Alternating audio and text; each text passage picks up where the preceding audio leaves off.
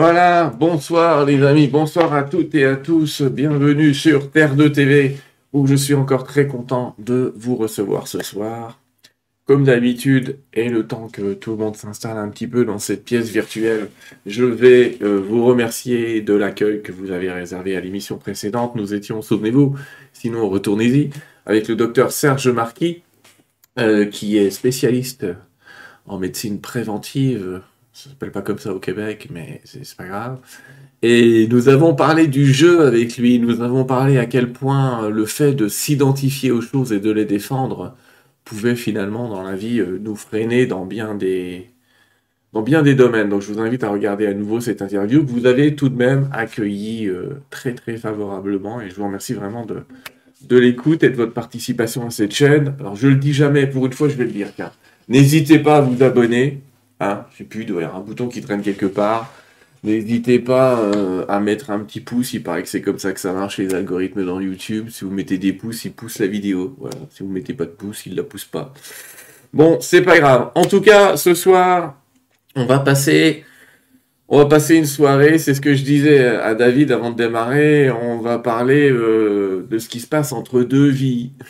C'est bizarre, d'habitude on a, vous savez qu'ici on parle un peu des NDE, donc on parle un peu de ce qui se passe, on dit entre la vie et la mort, mais on va s'apercevoir que souvent on ne parle pas de ce qui se passe entre deux vies. Heureusement, on a un invité qui va nous en parler et je vais le saluer. Bonsoir David. Salut Sylvain, bonjour à tous. David Fressino, réalisateur. C'est sur ce terme qu'on va te parler ce soir. Tu... je vais te présenter un petit peu. D'abord, je voudrais remercier Justine Boyer qui nous a mis en contact, toi et moi, qui travaille pour l'INRES.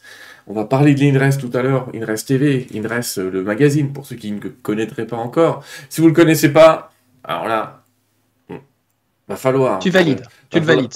Va falloir faire quelque chose, ouais. Mais c'est très intéressant, vous allez voir. Donc on va reparler de l'INRES, et l'INRES TV. David, tu es réalisateur notamment pour l'INRES. Dans ta carrière, tu as travaillé pour bien des chaînes et bien des supports. Oui, tout à fait. J'ai travaillé euh, pour des, grands groupes comme euh, France 5, comme Canal+, et puis euh, dernièrement encore pour le groupe Warner avec un documentaire qui est sur les ondes américaines sur HBO, qui est dédié à, comment les femmes ont été invisibilisées dans la bande dessinée américaine. Donc tu vois, on est encore sur des thèmes de voilà de, de mise en lumière de choses peut-être méconnues. Mais voilà, j'ai un parcours qui est, voilà, qui est, qui est traditionnel en télévision. Mm. Et, puis après, je t'expliquerai comment j'ai bifurqué petit à petit. Euh. Eh ben, tu, tu, peux y aller. L'idée, c'est de se demander, bon, des réalisateurs, il y en a beaucoup, certes. Tu as un talent que beaucoup n'ont pas, je tiens à le dire d'avance. Ah. Oui, oui, en tout cas, dans le, dans, je suis sûr, dans le mode de reportage qui, qui est celui dont nous allons parler ce soir, sur l'entre-deux-vies, reportage, j'imagine, je dis reportage. C'est pour dire, c'est même, c'est pas un reportage, les gars. On n'a jamais envoyé une caméra là-bas, elle n'est pas revenue. Mais quand même, ça sent le reportage.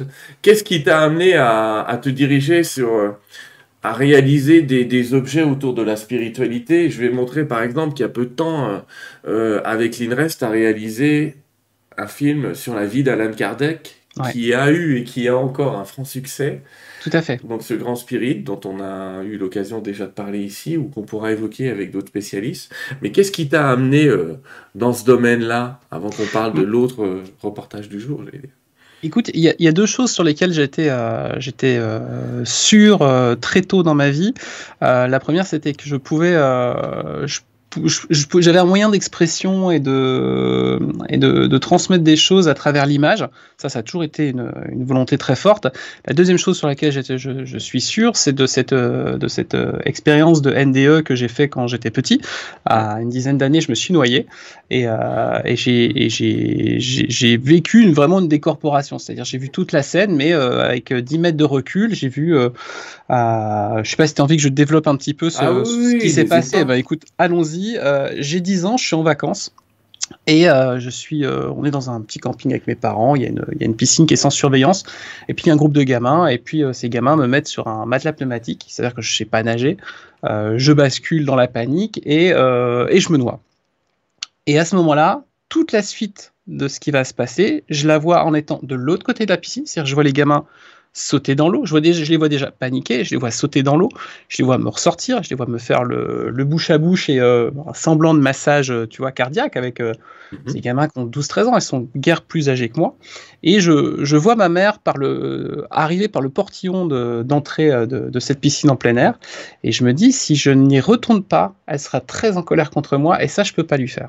Et à ce moment-là, je recrache de la flotte et je suis, euh, je suis, je suis de retour, tu vois, euh, parmi nous. Mais si tu veux, c'était à aucun moment, je me suis dit, c'était, euh, c'est pas l'âge où tu peux fantasmer ce genre de choses, tu vois. C'est pas, euh, c'est pas, un- c'est pas, c'est pas un jeu d'esprit qu'on se fait quand on est, quand on est gamin et qu'on a 10 ans, on a envie de jouer au foot, on a envie de, de devenir aventurier, euh, pompier ou policier.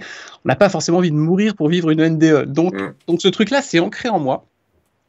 Euh, et après, j'ai eu, eu vraiment une grande écoute assez tôt sur les signes qu'il peut y avoir autour de moi. Il y a eu, euh, il y a eu des, euh, voilà, des choses assez étonnantes. Je me rappelle de mes, parents qui avaient croisé un, un chaman qui revenait du Brésil. Donc, je parle, j'ai 42 ans, donc j'avais 5 ans à l'époque, donc c'est il y a plus de presque 40 ans, tu vois. Et ce chaman revient du Brésil en me disant mes parents, oh là là, euh, il a une, une aura bleue, tu vois. Donc euh, ma mère l'a toujours utilisé comme un, comme un trait d'humour, en fait, tu vois, comme, euh, oh là, je me rappelle de ce gars qu'on avait croisé, tu vois. Et, et mais moi, tous ces trucs-là m'imprégnaient, en fait. Je me disais, comment ça, comment il peut voir une aura bleue? C'est quoi une aura bleue? C'est quoi un chaman euh, Comment on peut partir, tu vois, à l'autre bout du monde pour aller chercher des enseignements comme ça Donc tout ça s'est construit au fur et à mesure. Et puis, euh, et puis j'ai construit aussi ma carrière en télévision. Moi, j'ai commencé par, euh, par écrire beaucoup de, beaucoup de blagues pour la télévision française.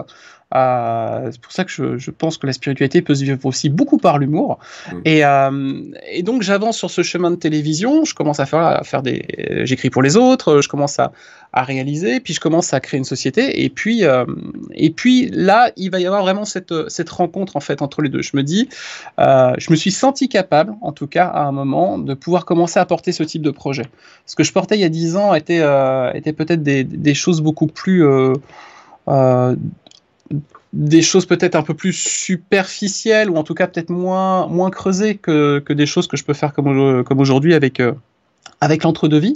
Et euh, y a eu, j'ai eu cette dichotomie pendant un petit moment de me dire, mais c'est voilà, j'ai cette, cette, euh, ce centre d'intérêt-là, c'est pas une passion, c'est un centre d'intérêt, c'est quelque chose qui est en moi, cette recherche de, de ce qui nous entoure, de l'invisible, de, le comprendre, euh, en sachant que rapidement aussi, comme j'avais des signes, je, mon esprit ne pouvait pas concevoir que euh, j'étais là par hasard. Sinon, je vivais dans un monde extrêmement injuste et, et ça, ne, ça, ne, ça ne vibrait pas à l'intérieur, tu vois. Donc, euh, donc, au fur et à mesure, je me suis senti ouais, de plus en plus libre de creuser ces thématiques-là. Je me suis aussi, euh, me suis documenté. Et puis, effectivement, il y a, il y a, il y a 8 ans, euh, j'en ai marre de la télévision traditionnelle. J'en ai marre. j'essaie de faire des, beaux projets. J'essaie d'y mettre, d'y mettre plein d'amour et plein de bienveillance. Et puis, je me, je me prends la dureté de ce, milieu, tu vois. Et puis, j'en ai marre. Donc, je dis, je, je fais un break. Et à ce moment-là, l'INRES rentre dans ma vie. Euh, je commence à, les accompagner parce qu'ils lançaient cette chaîne de télévision euh, qui est INRES TV.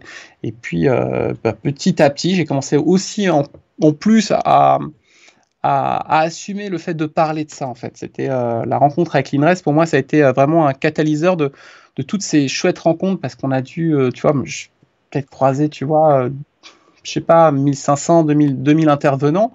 Et et tout ça te nourrit en fait, c'est-à-dire que tu te rends compte qu'en fait on peut en parler, on peut, on peut l'exprimer, et que je pouvais assumer ça, c'est-à-dire de ne pas juste me cacher derrière ma caméra quand je fais des sujets sur, sur cette thématique-là, mais comme je fais là, tu vois, avec toi, c'est-à-dire euh, ben voilà, euh, venir prendre la parole, expliquer euh, pourquoi ce film, pourquoi, euh, qu'est-ce qu'il y a, sur quoi il est basé, qu'est-ce qu'on a voulu mettre dedans. Mmh. Donc il y a vraiment, je te dis, ce, je suis un, je suis à un moment où il y a cette, cette, euh, où ces deux pans de moi en fait, se, se, croisent et se justifient, en fait. Tu vois? Il y a, il y a, il y a le, le, sens était là, en fait. Est-ce qu'on peut euh, expliquer euh, l'acronyme INRES euh, oh là là, tu me, tu me, mon Dieu, mais tu vous venez de me coincer, Monsieur Didlo. Ah bon non, c'est l'institut, euh, l'institut de recherche des phénomènes euh, extraordinaires. Euh, on utilise très très peu le, le, le la définition complète de, la, de l'acronyme. Ouais. Ouais, ouais, ouais, tout à fait. Sur les expériences extraordinaires, effectivement. C'est ça. Euh, et, et, tu vois, il y a un truc qui était étonnant, c'est que dans mon métier, j'ai vécu ce qu'on pourrait pensé des échecs, mais déjà à l'époque, je savais qu'il n'y a pas d'échec en fait. C'est une, c'est une clé de compréhension qu'on met sur ton chemin euh, et qui prendra son sens à un autre moment. Et euh, effectivement, tu vois, ces, ces, productions qui à l'époque, avec ces grandes chaînes, on a des super retours, tout le monde est dithyrambique et le truc ne mm. marche pas. Tu dis, c'est quand même bizarre, tu vois. donc, euh, donc je me dis, j'attends, j'attends de voir à quoi ça sert en fait. J'attends de voir pourquoi je l'ai traversé. Et puis effectivement, quand, quand l'INRES, euh, il y a 8 ans, j'ai rencontré Sébastien Lilly, il m'a dit, écoute, euh, moi j'ai envie de créer une, une, sorte de Netflix de l'extraordinaire, tu vois, avec mhm. Netflix n'existait pas encore en France, hein, on avait, on avait pas, il y avait pas Gaïa non plus, donc si tu veux, on n'avait pas de, on n'avait pas de marqueur référent. Et puis, et puis ça a commencé comme ça. On a commencé à faire une émission, deux émissions. J'ai commencé à les réaliser. Sébastien a eu aussi de plus en plus confiance aussi dans, dans ce que j'avais à, à, proposer. Donc on a pu bah, commencer à, à, travailler notamment sur le film que j'ai fait il y a un an et demi, donc sur la vie d'Alan Kardec, qui était mhm. un des, trois personnages qui ont marqué vraiment euh, par leurs écrits euh, mon, ma spiritualité, euh, les deux autres étant Brian Weiss et surtout Michael Newton, qui sont au centre de, du film L'entre-deux-vie. L'entre-deux-vie, d'accord. Bon, alors sur l'INRES, on y reviendra tout à l'heure. Effectivement, vous avez euh, Stéphane Alix qui a fait énormément d'interviews euh, avec vous, qui a participé, qui a fait des émissions sur l'extraordinaire euh, sur M6 à une époque, etc. On va, on va effectivement, David, rentrer dans le cœur du sujet. Le cœur du sujet est un film que tu as réalisé, bien sûr, tu pas là, et qui s'appelle L'entre-deux-vie. Eh bien, les amis, je vous propose d'en voir la bande-annonce, comme ça on en discute après n'est-ce pas? Alors, bouge pas, parce que là, il faut que je retrouve mon bon écran. Voilà. Allez, on est parti pour la bande-annonce, on se rejoint après. Hop, c'est là. Si des centaines de millions de personnes à travers le monde ont acté qu'il existe une vie après la mort et que l'âme est amenée à se réincarner, il reste une question majeure en suspens. Que se passe-t-il lorsque vous rendez votre dernier souffle? Où allez-vous? Qui y retrouvez-vous? Et pourquoi? Quel choix serez-vous amené à faire pour définir votre prochaine incarnation? Je vous propose de m'accompagner pour une aventure exceptionnelle. Car pour la première fois, j'ai eu l'autorisation de vous ouvrir les portes de ce que nous appelons l'entre-deux-vie.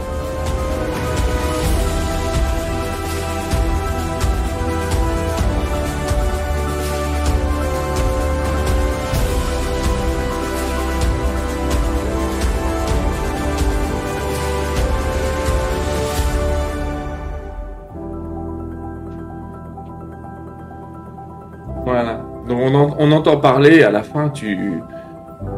on entend parler de Brian West et de Newton. Est-ce que tu peux nous dire qui sont ces deux personnages? Bravo pour cette bande-annonce, hein. très bien Merci. bien sûr. Mais ça donne envie, je suis sûr que là, tout le monde... Euh, je t'expliquerai après aussi euh, comment c'est étonnant de voir l'énergie d'un film à travers effectivement comment les, premières personnes découvrent la bande-annonce. Je, mm. trouve ça toujours, euh, c'est un très bon marqueur en tout cas pour, pour moi qui, qui est, enfin voilà, pour vivre un petit peu la réception euh, des gens sur, sur une œuvre.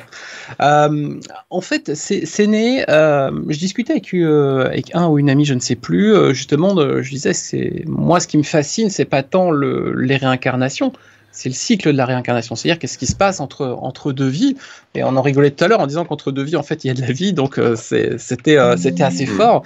Et puis elle me dit, écoute, tu devrais lire le, le livre de Michael Newton. C'est un hypnothérapeute et euh, et il met des gens sous hypnose et puis il leur raconte euh, ce qu'il y a de l'autre côté. Alors, ça, c'était le, bref, le bref euh, pitch de, de, ses travaux. En mhm. fait, Michael Newton, c'est c'est un des plus grands hypnothérapeutes de, son époque. Il est décédé il y a, il y a quelques années. et, et un jour, il, reçoit quelqu'un dans son cabinet. Alors, c'est quelqu'un qui, est extrêmement reconnu dans son métier. C'est quelqu'un qui, à l'aube de ses jusqu'à ses 50 ans, était un, un universitaire. Donc, c'est pas c'est pas quelqu'un qui, qui allait remettre en, en cause jusque maintenant son, son, système de pensée. Et puis un jour, donc il reçoit, il reçoit, euh, un, jeune patient et puis euh, il, le fait régresser euh, à l'enfance. Il trouve pas de trauma. Il le fait régresser jusqu'à sa toute petite enfance, jusqu'à la naissance. Il trouve pas de trauma dans le ventre de sa maman. Il trouve pas de trauma. Et puis à un moment, il va lui poser une question. qui lui paraît anodine, mais inspirée, lui dire mais, mais avant d'être là, où vous étiez? Et là, ce, jeune personne va faire un témoignage. Et il s'avère que les 7000 personnes que Michael Newton va mettre ensuite sous hypnose eh ben, vont faire le même témoignage. Et ça, c'est fascinant. Tu vois, c'est euh, quelqu'un qui, euh, quand il a été confronté à ça, et c'est un profil que j'aime beaucoup, euh, il s'est dit je suis un chercheur, je suis face à quelque chose qui me paraît complètement nouveau et je vais, l'appréhender comme, j'appréhende le reste de, mon métier d'habitude. Donc voilà, donc il va mettre euh, sous hypnose 2, 3, 10, 15 personnes. Il va commencer à donc à regrouper les témoignages. Il y a des gens qui, euh, euh, selon leur, on va dire leur, ouverture à la spiritualité et, à la réincarnation, vont faire des témoignages qui seront encore plus poussés. Ces témoignages plus poussés vont concorder avec les autres témoignages des gens qui, encore, qui, étaient aussi un peu plus poussés. Et, et, il va tirer un livre qui s'appelle Souvenir de l'au-delà et qui est, euh, un, des livres qui, euh, euh, moi, est venu compléter, compléter bah, ce qui me manquait en fait. C'est-à-dire que je pense pas qu'il y ait Enfin, moi, j'ai jamais voulu imposer une vérité. C'est juste, je parle toujours de quelque chose qui fait écho, en fait. Donc, et ça, ce livre-là, c'est les réponses, les témoignages que font les gens de, de, de, cet entre-deux qu'on traverserait tous. Et eh ben, il a fait écho en moi. Il est venu remplir euh, des, des, pièces de puzzle qui manquaient dans mon, dans mon grand puzzle. Euh, et, euh, et, ce qui est assez étonnant, c'est que il y avait une des grandes interrogations de Michael Newton quand il a sorti son livre. C'était est-ce qu'on va me prendre pour un dingue, en fait? Et euh, et, si tu veux, tout le début du livre, il est basé là-dessus. Il dit, mais j'ai tout à perdre. J'ai tout à perdre. En sortant ce livre, je vais perdre ma carrière. Je vais perdre 50 ans d'études, euh, tu vois, enfin 50 ans de renommée, euh, euh, les diplômes et tout, je vais passer pour un barge, quoi. Sauf que, sauf que quand il va commencer à publier ses travaux, ben, il y a d'autres personnes qui vont venir le voir. Euh, pareil, des, grands noms. Il va pouvoir compléter ses travaux. Il a sorti euh, de mémoire cinq ou six livres. Il a écrit des articles. il, a, il a pu faire certaines conférences et, et, interventions à la fin de sa vie.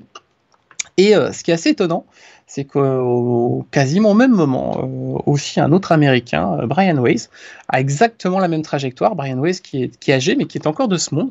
Euh, et, et c'est la même chose, c'est-à-dire c'est quelqu'un qui, qui est un hypnothérapeute. Je, je, je crois qu'il a une chaire dans je ne sais plus quelle grande université.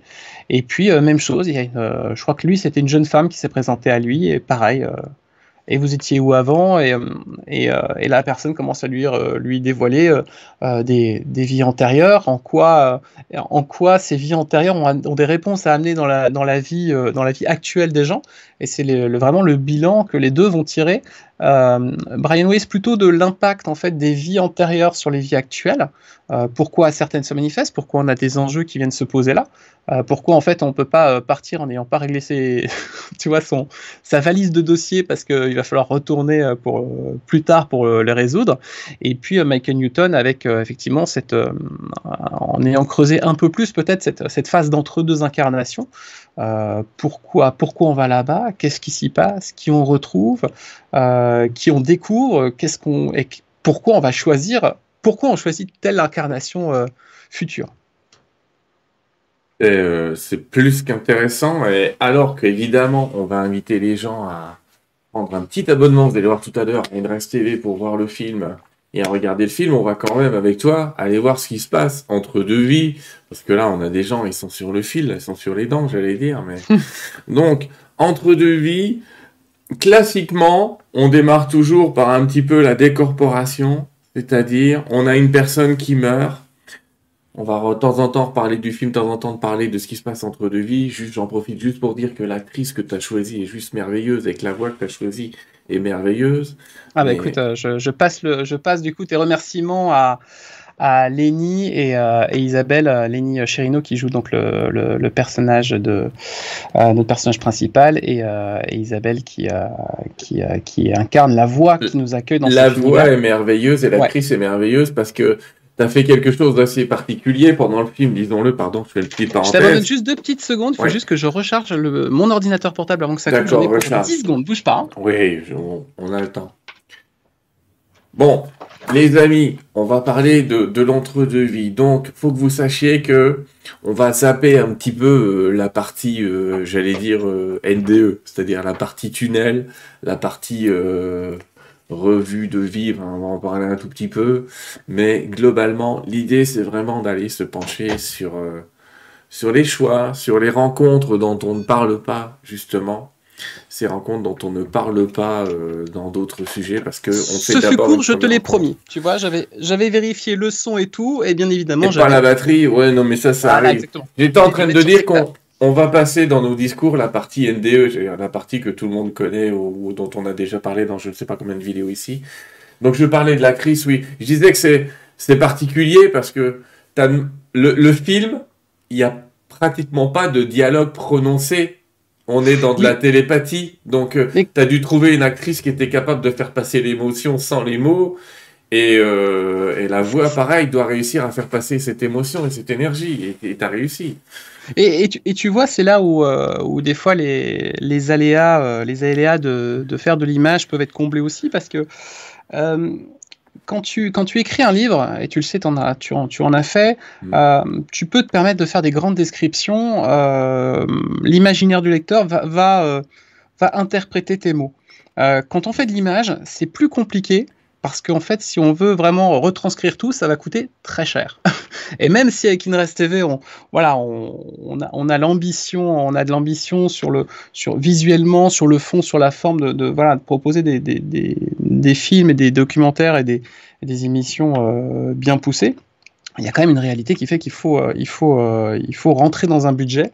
Et, et je m'étais dit dans le temps imparti que j'avais sur en tournage, il était impossible que les comédiens même s'ils sont très très bons, euh, puissent en trois jours euh, sortir 60 euh, pages de texte notamment donc Lenny, qui, qui voilà, il y, aurait, il, aurait, fallu un travail, mais il aurait fallu 15 jours de tournage, tu vois, pour, pour mm. réussir à avoir quelque chose. Et, je me dis comment je pallie ça en fait? Là j'ai un, là j'ai un truc qui vient, j'ai un petit grain de sable et je sais comme d'habitude que on peut transcender ce genre de choses. Et, et c'est là où je me dis mais oui en fait on communique pas avec la bouche, on peut communiquer avec l'esprit.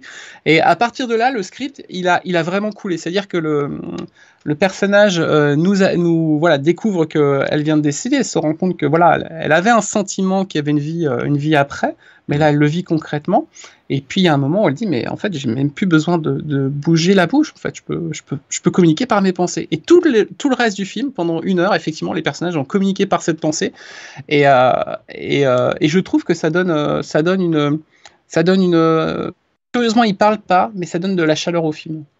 Ça donne de la chaleur au film et peut-être aussi euh, un acteur studio qui doit être encore plus fort. Ce que je veux dire, c'est que toi aussi, tu dois, en tant que. On se rend pas compte, mais le réalisateur, c'est celui qui impulse euh, ce qu'il a envie de voir comme image. Mm. L'acteur joue, mais vous avez réussi à trouver une symbiose entre les, consignes que tu devais leur donner. Et euh, le comment ils devaient les jouer. Et tu as tout à fait raison là-dessus parce que et il y a aussi, il y a, pour eux, il y a une grosse part de lâcher prise. C'est-à-dire que à partir du moment où, euh, où tu dis à un comédien, euh, tu regardes en l'air et là c'est la source, si t'as pas, si pas un comédien très très fort et qui a beaucoup d'imagination, euh, ils te mm. disent, je sais déjà, je sais pas ce que c'est la source, pourquoi ça sert à quoi. Donc là en fait les comédiens vont dire, en fait on lâche complètement prise. donc j'étais là, on faisait des plans, les plans, chaque plan fait 20 secondes parce que j'ai pas, comme on, comme ils parlent pas, c'est on a, on a un storyboard qui fait 400, euh, 400 images. Donc un storyboard, c'est la version dessinée en fait des plans qu'on va faire qui sont très mal dessinés par moi, mais qui avaient l'avantage d'être compris par les gens avec qui je travaillais, donc ça c'est bien.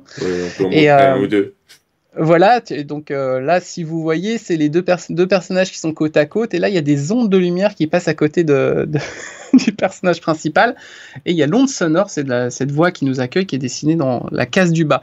Donc, mm donc voilà, donc moi j'arrivais à le comprendre, l'équipe a réussi à, rebondir là-dessus, euh, et, donc il y avait des indications qui étaient, euh, bah là tu regardes et euh, c'est immense, tu vois, là tu, là t'es, là t'es touché, là donc il, me fallait des comédiens qui soient très expressifs aussi, sans, ouvrir la bouche, et c'était très drôle à faire, et je les en remercie parce que c'était une vraie prise de danger enfin, c'était une prise de risque pour eux, quoi, de de de pas savoir à quoi allait ressembler le résultat. Et euh, il y avait un truc qui était intéressant aussi, euh, qui a facilité le travail, parce que le, le, travail du réalisateur aussi, euh, quand on a, comme moi aussi, des connaissances en production, c'est que je peux me faciliter mon, le, travail de réalisateur parce que je maîtrise aussi la production. Donc, je sais gérer un budget, je sais combien les choses coûtent. donc, il y avait, il voilà, il y avait ce fait déjà, comme je disais, de, de, passer par la pensée nous permet du coup de, de gagner du temps. Et, je trouve que, comme je disais, l'idée a, l'idée a, l'idée a vachement vibré et je trouve que ça porte bien. Et puis, euh, et puis il fallait, euh, il fallait retranscrire ouais, les, aussi les, les, les effets spéciaux. Les... Oui, c'est ce que j'allais dire. Les acteurs jouent avec des effets spéciaux. On le voit sur l'image qui est derrière toi, où à un moment, Ouais. elle, elle voit le flux des âmes passer. C'est ça, c'est le personnage de Lucie qui, Mm. euh, qui nous décrit en fait le, le moment où toutes les âmes fluctuent euh, au même endroit euh, avant d'être redispatchées dans leur, dans leur groupe d'âmes. Et, euh, et, et ce qui était important, euh, c'était aussi du coup de réunir une équipe. Alors, qui a, lâché prise, comme je te le disais, mais aussi qui a une ouverture par rapport à ça. Euh, euh, les comédiens avaient tous eu, euh, voilà, avaient une, facilité à comprendre ça. Certains, certains ont plus, plus à l'aise, tu vois. Il y en a qui font du soin par- parmi, les, comédiens qui sont là. T'en as qui étaient vraiment dans des phases de leur vie où ils avaient perdu un proche. Donc, si tu veux, toutes ces questions, elles faisaient vraiment, vraiment écho et elles portent. Et, et, du coup aussi, euh, même sur l'équipe technique, le chef opérateur qui s'appelle Nicolas Beauchamp, donc le chef opérateur, c'est lui qui, retranscrit en tout cas euh, à l'image ce que j'ai dans la tête. Euh, donc il va gérer euh, et le cadre et la lumière. C'est quelqu'un avec qui on travaille sur, pour, avec l'INRES depuis, depuis 3-4 ans. C'est quelqu'un qui j'avais fait de la pub avant, donc on se connaît bien. C'est lui, euh, dès que je lui ai dit, écoute, c'est simple, c'est euh, son film sur fond blanc, euh, je sais pas comment on va réussir à faire les effets spéciaux, et j'ai besoin que ça soit trouble euh, à des moments. Et lui, il commence à me dire, mais attends, il y a, il y a- il y a un système qui existe. où, En fait, on met, du, on met des, certains effets qu'on a fait dans le film, notamment les, le- comme si l'âme de Lucie, donc le personnage principal, des fois se détachait de son corps. On l'a fait en réel sur le plateau. En fait, on utilise un cristal qu'on vient mettre juste Mhm. devant l'objectif, sur une partie de l'objectif. Là, par exemple, euh, on voit que les, pieds de Lucie et son corps par terre sont, sont, sont, flous. Et ben ça, c'est pas un effet de montage, c'est un effet qu'on a fait vraiment sur le tournage grâce à ce, système de, cristaux qu'on positionne devant l'écran. Et là, c'est mon chef opérateur qui a, proposé l'idée et c'était euh, vraiment euh, assez dingue. Et, par exemple, tu vois, sur les effets spéciaux, j'avais vraiment besoin de quelqu'un qui ait aussi fait un travail, euh, tu vois, sur, en tout cas, des prémices, un travail sur la spiritualité et sur, le, sur la méditation pour pouvoir retranscrire certaines de ces images. Et, euh, et il s'avère qu'en en parlant avec, euh, avec une partie de l'équipe, on m'a conseillé Tony, qui est venu, du coup, qui a fait les effets spéciaux. Et quand je lui ai expliqué, quand je lui ai dit, écoute, il y a le premier effet spécial dont j'ai besoin, c'est le, le tunnel de lumière qu'on voit quand on, quand on meurt avec des âmes dedans, il m'a dit, mais je vois carrément. Là, je me suis dit, mais c'est génial, c'est génial. Oui, alors c'est intéressant. Plongeons-nous un petit peu, allez, dans l'histoire, si tu veux bien, David. Hmm Sans qu'on puisse en donner tous les détails, parce que le film dure quand même un certain temps et qu'on n'a pas ce temps. Euh, nous avons une personne qui décède, qui quitte son corps. D'accord, ça c'est l'étape que tout le monde connaît. Et j'ai envie de te dire, eh ben c'est là que tu commences. Donc, et après, Exactement. et après, raconte-nous ce qui se passe après. Quelles sont les étapes C'est ça. L'idée était, euh, quand, euh, quand j'ai décidé de, de retranscrire en- dans un film les, les travaux de Michael Newton et Brian Weiss, l'idée n'était pas de reprendre un cas concret que eux avaient abordé, mais d'essayer de créer un personnage, de vraiment d'écrire une histoire originale d'un personnage qui serait une, un, un condensé, une symbiose de euh, tous ces témoignages qu'ils ont eus. Donc le personnage de Lucie, euh, Lucie, c'est un, on ouvre le film avec elle, elle a, elle a une bonne quarantaine, elle vient de décéder, elle meurt jeune. D'ailleurs, c'est une des premières choses qui le- qui l'interpelle en fait. Elle se dit, j'avais pas, j'avais pas fini ce que j'avais, euh, ce que je devais faire sur cette sur cette terre. Elle se rend compte que qu'elle voit son corps. Elle, elle commence à comprendre qu'elle peut euh, euh, communiquer aussi par la pensée, donc euh, de- d'envoyer des, des euh, d'envoyer de l'amour en fait à ses à ses proches. Elle peut susurrer, elle arrive à susurrer encore des, des pensées d'amour à, à l'homme qu'elle vient de quitter, qu'elle retrouvera sûrement plus tard, puisque c'est le principe de, de- de- des gens qui, qui nous quittent. Mm. Euh, et voilà. Et, et rapidement, en fait, elle, se met très à l'aise avec cette idée d'arriver dans un lieu euh, où va se jouer finalement les grandes décisions de sa prochaine incarnation. Euh, elle nous explique, euh, elle nous explique que euh, elle va devoir passer aussi par un par un- une sorte de système de nettoyage qui permet de, de- à l'âme en tout cas d'être allégée des blessures qu'elle a pu avoir euh, au niveau du corps dans son incarnation. Et le personnage de Lucie est un personnage qui a souvent des problèmes dans ses incarnations au niveau du cœur. Euh, donc euh, donc c'est un, un petit fil rouge qu'on a dans le, dans le, dans le script. Et, Et puis elle va commencer à faire des rencontres au fur et à mesure. Oui, et alors, dans un premier temps, donc on s'aperçoit qu'effectivement, on a une âme qui arrive, qui est pas super choquée de l'environnement où elle atterrit. C'est-à-dire, c'est quelque chose qui lui est familier tout de même.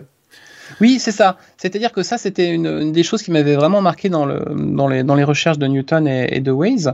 C'est-à-dire que finalement, on, aura tous de toute façon ce, choc du passage. Ce, parce qu'il y a quelque part euh, la, tout cas, je, je vais prendre mon exemple, j'aime pas faire des généralités, donc je vais prendre mon exemple, mais même si je suis intimement convaincu, euh, il y aura toujours un petit 0,1% qui va me dire j'espère quand même que c'est pas tout noir après, quoi, tu vois. Donc, euh, et, dans les travaux de, Brian, Way, de Brian Weiss et Michael Newton, effectivement, les, gens qui ont déjà fait un travail sur la spiritualité, en fait, passent ce cap du, du, passage de l'autre côté plus facilement. C'est, c'est, il y a rapidement en fait le, le, fait de retrouver des proches, de retrouver euh, les gens à qui on s'incarnera et à qui on s'est déjà incarné, prend le pas rapidement euh, le fait d'être soulagé aussi d'un corps physique euh, qui, qui, peut, qui est contraignant, on reste quand même à une association corps, enfin, corps et esprit avec un corps qui, qui, qui va être défaillant et qui finira défaillant. Donc il y a, y a, quand même quelque chose à, à, surpasser par rapport à ça. Donc donc il y a vraiment ce, il y a vraiment ouais ce. Et on parlait de l'étonnement de l'autre côté, autrement dit, quand elle arrive, quand on va arriver, elle parle de retour à la maison. Elle sent bien que, entre guillemets, je mets des guillemets, parce que c'est toujours compliqué de dire ça, mais que la véritable réalité, c'est cette entre-deux-vie. Mais complètement. Complètement, il y a, c'est vraiment le retour à la maison, c'est une expression que, qu'utilisent quasiment tous les témoins. C'est, euh, le fait de se dire, ok, l'incarnation physique, euh, n'est pas n'est qu'une n'est qu'un voile, c'est un c'est un c'est des TP, c'est du c'est des travaux pratiques en fait. Euh, de l'autre côté, c'est des cours en fait. L'entre-deux-vie, c'est euh, c'est retrouver les siens. C'est il y a vraiment cette notion d'être à, la maison, le soulagement. De, aussi le soulagement de, de, comprendre comment tout ça fonctionne. Quand on s'est posé les questions qu'on se pose, tu vois, Sylvain, sur euh, la vie après la mort, euh, les NDE, les lumières, les mm. guides, les anges.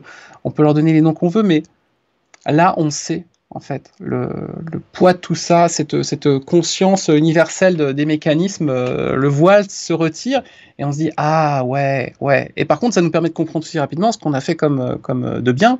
Est-ce qu'on a fait de pas bien et ce qu'on n'a pas fait du tout? Puisque ne pas faire du tout, d'après pareil les, les témoignages, c'est pas dingue non plus, quoi. Il va falloir, faire un cycle d'incarnation pour arriver à dépasser ça, quoi. Oui, le corps humain, mais, c'est ce que tu, c'est ce que tu dis. Pour autant, vu de l'autre côté, alors qu'ici ça paraît très prégnant, très très dur, et que il y a des tas de gens quand je leur parle, ils disent non, non mais moi plus jamais je ne m'incarne. Euh, ça, c'est une réflexion qu'on entend souvent. Autant de l'autre côté, ça leur, euh, ça les perturbe pas, autant ici, ça les, les gens, ils veulent pas y retourner. Tu vois, non, non, je vais apprendre maintenant, euh, alors qu'on sait qu'on a des milliers de vies. Et mm. comme tu le dis, c'est des travaux pratiques. C'est un petit peu comme si, de l'autre côté, alors on va voir avec qui on discute et avec qui on prépare ça, parce que ça se fait pas tout seul. C'est pas l'âme toute seule qui fait ça.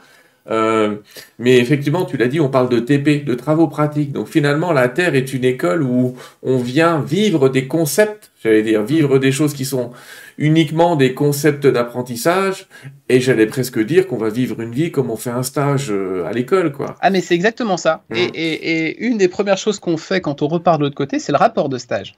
Ouais. Et quand tu as un rapport de stage, tu, donc, tu as donc un tuteur de stage, tu as des professeurs eh ben, et tu as un jury. Tu vois, si tu veux, en fait, on, le, le, le, parallèle, il est, il est extrêmement mm. simple. Il est très. Euh, finalement, on n'a rien inventé. En fait, inconsciemment, euh, dans une incarnation physique, on reproduit euh, ce qu'on vit de l'autre côté. Et.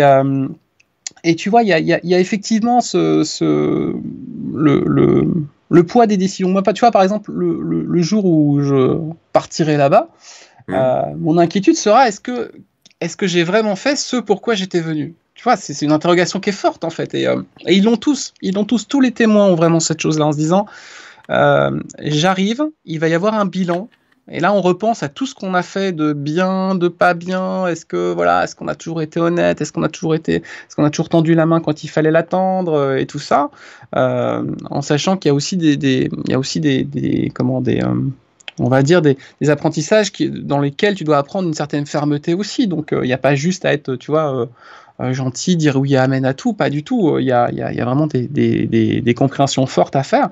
Et ce qui, ce qui est assez troublant aussi, et ce qui donne une perception complètement dingue, c'est qu'à ce moment-là, on ne peut pas mentir. Mmh. Allez, euh, je, je, me resitue toujours dans pas dans mon schéma de, mon, dans mon, mon, système de, de, pensée, mais vraiment dans, dans leurs travaux à eux. Euh, tous les tous les, les, témoins disent je ne pouvais pas mentir puisque à partir de, à partir du moment où, où mon guide, qui est un des premières une des premières personnes qu'on rencontre quand on repart de l'autre côté, bah, il sait tout en fait. On peut rien lui cacher. Et on va passer devant un jury qui va analyser ce qu'on a fait. Et on peut rien lui recacher. Allez, on va y aller doucement. Tu vas trop vite, David. Hmm. On va commencer par ce guide qu'effectivement elle rencontre, d'abord sous la forme du nombre, puis sous une forme euh, un peu plus concrète que je vous laisse, euh, enfin concrète entre guillemets, que je vous laisse retrouver dans le film. Mais qui est ce guide? Est-ce que c'est quelqu'un qui, qui, est choisi, qui est là, qui nous suit de vie en vie ou qui est là sporadiquement? Qui est celui que tu entends comme guide dans cette euh, débriefing, euh, j'allais dire, de vie? Ouais, bien sûr. C'est euh, un professeur bienveillant. C'est un professeur qui n'est pas là pour nous démoraliser. C'est un professeur qui n'est qui dont le, le, seul objectif est de nous transcender. Alors, ça ne veut pas dire qu'il va nous faire des, il va nous flatter, pas du tout. Mais mais voilà, c'est un c'est comme on aurait une nomination, c'est-à-dire euh, on a, on a cette, cette énergie, cette entité qui va nous accompagner sur un grand fil d'incarnation. Et euh, donc je te disais, c'est voilà, c'est un professeur et son, son but c'est qu'on s'améliore. Et euh, ce professeur, un jour, nous, plus on va progresser, eh en fait, on va, on va aussi changer de classe. Et donc, le professeur est amené à changer. donc, c'est vrai que le, il y, y, a quelque chose qui, j'ai peut-être, ouais, je vais peut-être aller pas, pas, trop trop loin non plus dans le film, puisqu'on en parlera peut-être certainement après, mais, mais euh, les guides ont eux-mêmes des guides. Et, euh, et, nous, quand on progresse, quand une âme progresse de l'autre côté et qu'elle commence à monter un certain, certain, des certains, certains paliers, elle devient à son tour un guide en fait. Donc c'est une, un, une grande chaîne, c'est un grand, euh, c'est un grand, un grand, une grande pièce de tissu dont tous les fils sont imbriqués. mais qui ne se gênent jamais en fait. Donc c'est très étonnant, c'est très fluide en fait. Et, euh, oui, euh, tu, l'as dit, ce guide, euh, quand elle le perçoit, tu as parlé de professeur, mais on sent une notion qui est un peu comme celle d'un grand frère, quoi. Et complètement, ouais, c'est très très juste, tout à fait. Il y a pas, il y a pas, c'est pas, c'est pas maternel, c'est pas, c'est pas paternel, c'est pas, c'est pas, il n'y a pas un patriarcat derrière ou quoi que ce soit, non. C'est vraiment, c'est un, c'est un ami. En fait, en fait, on retrouve son meilleur ami. Ouais. C'est ça en fait. Mm. C'est parce que parce que c'est la en fait c'est la personne qu'on va rencontrer qui vous connaît le mieux de tout ce cycle d'incarnation. Et tu te dis mais et, son, et en plus les guides ne s'incarnent pas forcément aussi en même temps qu'une personne qu'elle accompagne.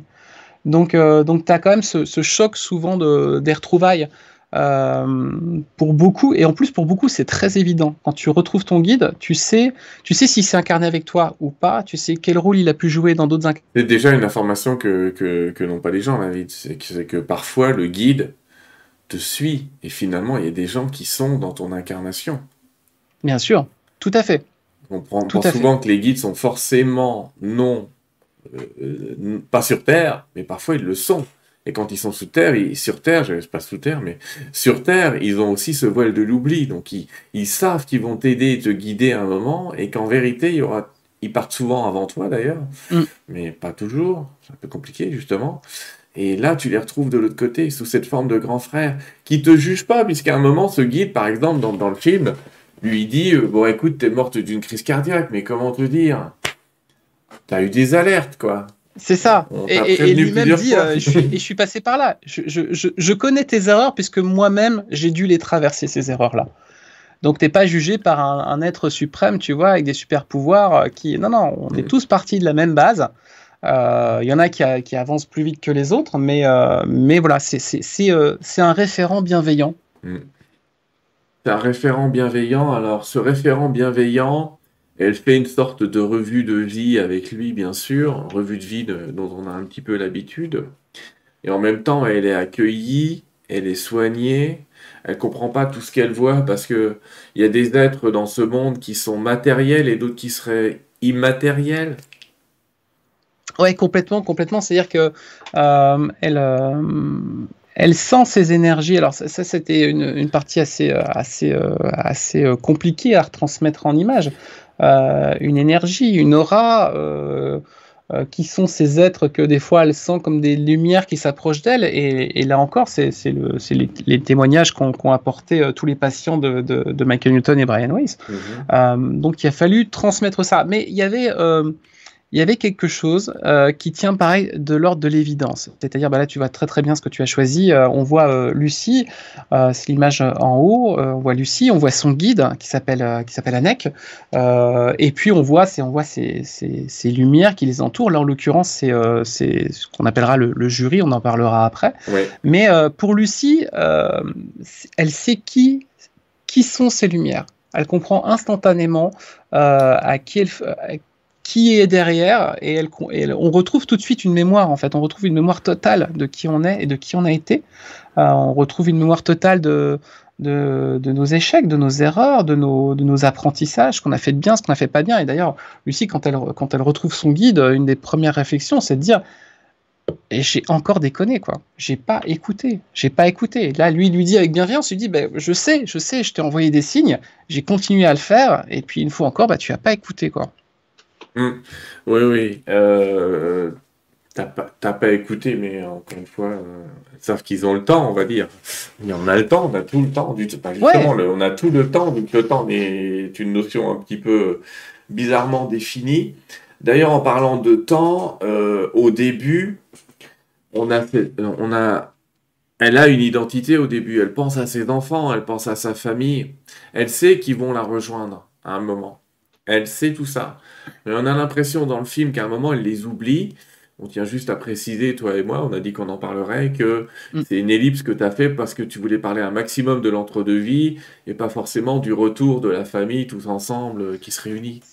C'est ça, tout à fait. En sachant que Lucie, dans le, dans le, dans le film, rencontre aussi celui qui incarnait à plusieurs reprises son grand-père. Donc, des, une figure, en tout cas, tutélaire, euh, qui a été euh, là euh, brièvement, mais qui lui a amené une, une, clé de compréhension, une clé d'ouverture à la spiritualité. donc, finalement, les retrouvailles, elles étaient, elles étaient expliquées par cette scène qui était plus simple, effectivement, comme tu le dis, à mettre en place. Le film fait une heure, donc c'est sûr qu'en une heure, tu dois expliquer, tu vois. 30, 40, 50 notions, dire aux gens, bah voilà, voilà l'histoire de Lucie, il euh, faut les toucher avec cette histoire-là. Et effectivement, il y a des ellipses qui, euh, il y a des ellipses et il y a des petites choses que j'ai coupées aussi. Je te, je, je te raconterai deux trois, deux, trois petites choses qui ah. étaient. Euh, je, vais me noter les scènes coupées que tu ouais. pas, sinon je vais oublier. Mais en tout cas, tout ça pour vous dire, si vous regardez le film, ne vous inquiétez pas, parce que on pourrait. Moi, je me suis posé la question, mais moi-même, à un moment, j'ai dit tiens, c'est bizarre, euh, la famille, elle n'est pas de retour. Mais si elle est de retour, simplement, on est concentré sur l'entre-deux-vie.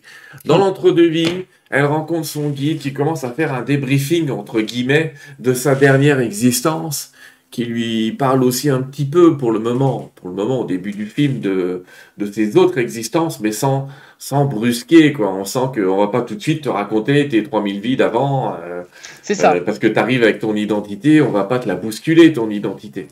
Complètement, complètement. Et puis, toutes ces. Il y, a certaines vies passées qui n'ont pas de. qui n'ont plus finalement euh, d'écho ou d'ondulation dans la vie qu'elle vient de passer. Donc, hmm. il y a des vies qui. voilà, il y a des quand, quand, quelque chose est réglé, t'as pas besoin d'aller refaire une vie de quelque chose sur lequel tu as déjà réglé 50 fois le problème. Donc, elle est vraiment sur. elle est vraiment en train de redécouvrir les vies qui expliquent les choix qu'elle a fait dans son, sa précédente incarnation, qui s'est finie, comme on disait, euh, assez tôt, et comment tout ça va lui permettre de déduire euh, les, les, choix qu'elle va faire ensuite pour la prochaine. Et euh, tu as, raison de dire qu'il y a des ellipses, et, c'est pour ça aussi que, pour me le permettre, euh, le film il démarre avec cette voix, cette onde sonore qui nous accueille en disant bah voilà, aujourd'hui euh, j'ai eu l'autorisation de vous ouvrir les portes de l'entre-deux-vie et on va suivre Lucie. Euh, cette voix en fait elle m'a permis aussi un d'accueillir le spectateur dans un univers parce qu'il y a, comme on disait, il y a beaucoup de notions et, et, et moi j'étais touché aussi parce qu'il y a des gens qui ne connaissaient pas du tout cette thématique, qui sont pas voilà qui euh, le, ce que j'ai fait, euh, c'est pas quelque chose qu'ils iraient naturellement voir et qui ont pris beaucoup de plaisir. Mais parce qu'il y avait ce, ce, ce, petit point d'entrée avec cette voix, et cette voix elle nous permet aussi d'aller aborder d'autres, euh, d'autres, d'autres thématiques, comme les âmes nouvellement créées, comme, comme beaucoup de choses de, de l'entre-deux-vie que le personnage de Lucie elle-même ne pouvait pas incarner. Donc effectivement, on a, on a ces sauts qui s'expliquent. Oui, effectivement. Sachant que l'identité du personnage va disparaître petit à petit pour une identité plus globale, même si souvent les âmes ont tendance à garder entre guillemets l'image corporelle de la dernière existence, mm. l'identité elle va commencer comme ça à se fondre petit à petit, déjà par cette rencontre qui lui fait souvenir qu'elle n'était pas seulement sa dernière incarnation, et aussi par la suite, elle va rencontrer des copains des amis qui n'étaient pas là dans sa vie, mais qu'elle est très contente de retrouver. J'ai pas pris d'image, mais est-ce que tu peux nous parler de c'est qui ces copains qu'elle rencontre euh, de l'autre côté Tu sais, ces fameux, euh, voilà, c'est le, le groupe d'âmes avec lequel on, s'incarne, avec lequel on avance. Donc, quand, on, quand on est de l'autre côté, euh, on est réunis comme dans une salle de classe, c'est-à-dire qu'il y a des, âmes, il y a des esprits avec mm. lesquels on a, on, voilà, on forme un, on forme un groupe qui peut être ça peut aller de 4 à une vingtaine de, personnes, et puis euh, de personnes, ça me fait sourire de dire personne, on va dire euh, de, dames, et, euh, donc c'est avec, eux qu'on a été réunis parce qu'on a, alors c'est pas qu'on a les mêmes problèmes à résoudre, c'est qu'on a, on a un chemin de progression qui va faire écho les uns les autres. Donc on est mis ensemble et puis on va progresser. Et puis euh, c'est ce qu'on appellerait les, les c'est nos, nos amis en fait. Donc euh, on, va se réincarner dans, dans, différents rôles les uns pour les autres euh, pour pour s'aider à, à, progresser. Et, et puis le but c'est que les uns après les autres et eh ben, tu montes tu montes en niveau que un jour toi aussi tu les autres membres de ton groupe deviennent à leur tour des guides.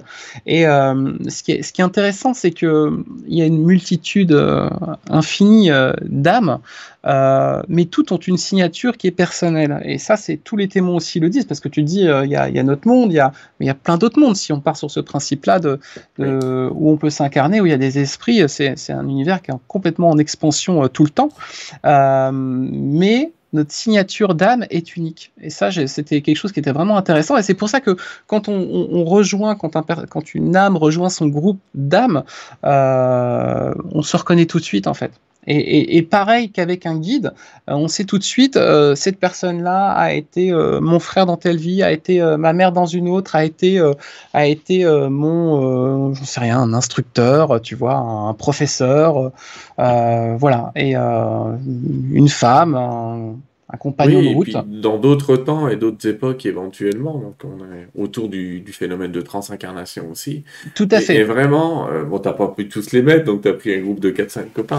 Mais ça oui, peut beaucoup plus que, évidemment, t'avais pas engagé 50 euh, acteurs euh, pour faire les retrouvailles. Et souvent, les guides ont l'habitude de dire un banquet vous attend. Et ce fameux banquet dont parlent les guides, c'est justement cette, ces retrouvailles avec ces, ces êtres qu'on a connus dans d'autres temps, d'autres époques, avec qui on peut être associé parfois, soit par d'autres vies, soit par notre conscience supérieure. Et euh, D'autant qu'en plus, il y a, j'approfondis la, la, notion, mais euh, Newton définissait un groupe d'âmes, ce qu'il appelait le groupe A.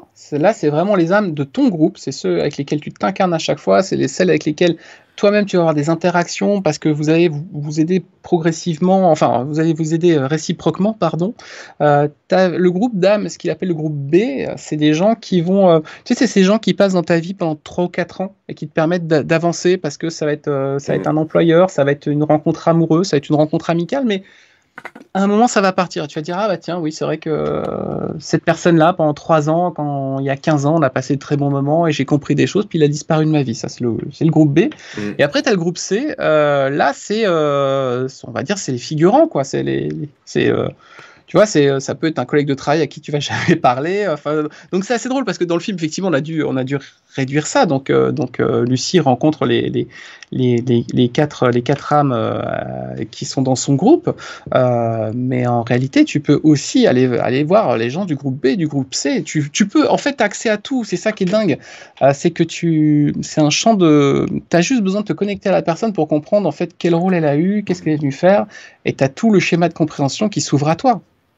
Et en fait, c'est tout le temps que la conscience se globalise, entre guillemets, ce qu'on appelle globalisation de conscience. Donc, autrement dit, que ton identité, le personnage, tu sens qu'il n'y a plus rien à défendre et que tout est juste, tout est à sa place, tout est tranquille. Il y a des gens dans le chat qui demandent quelle est ton identité une fois que tu pars de l'autre côté.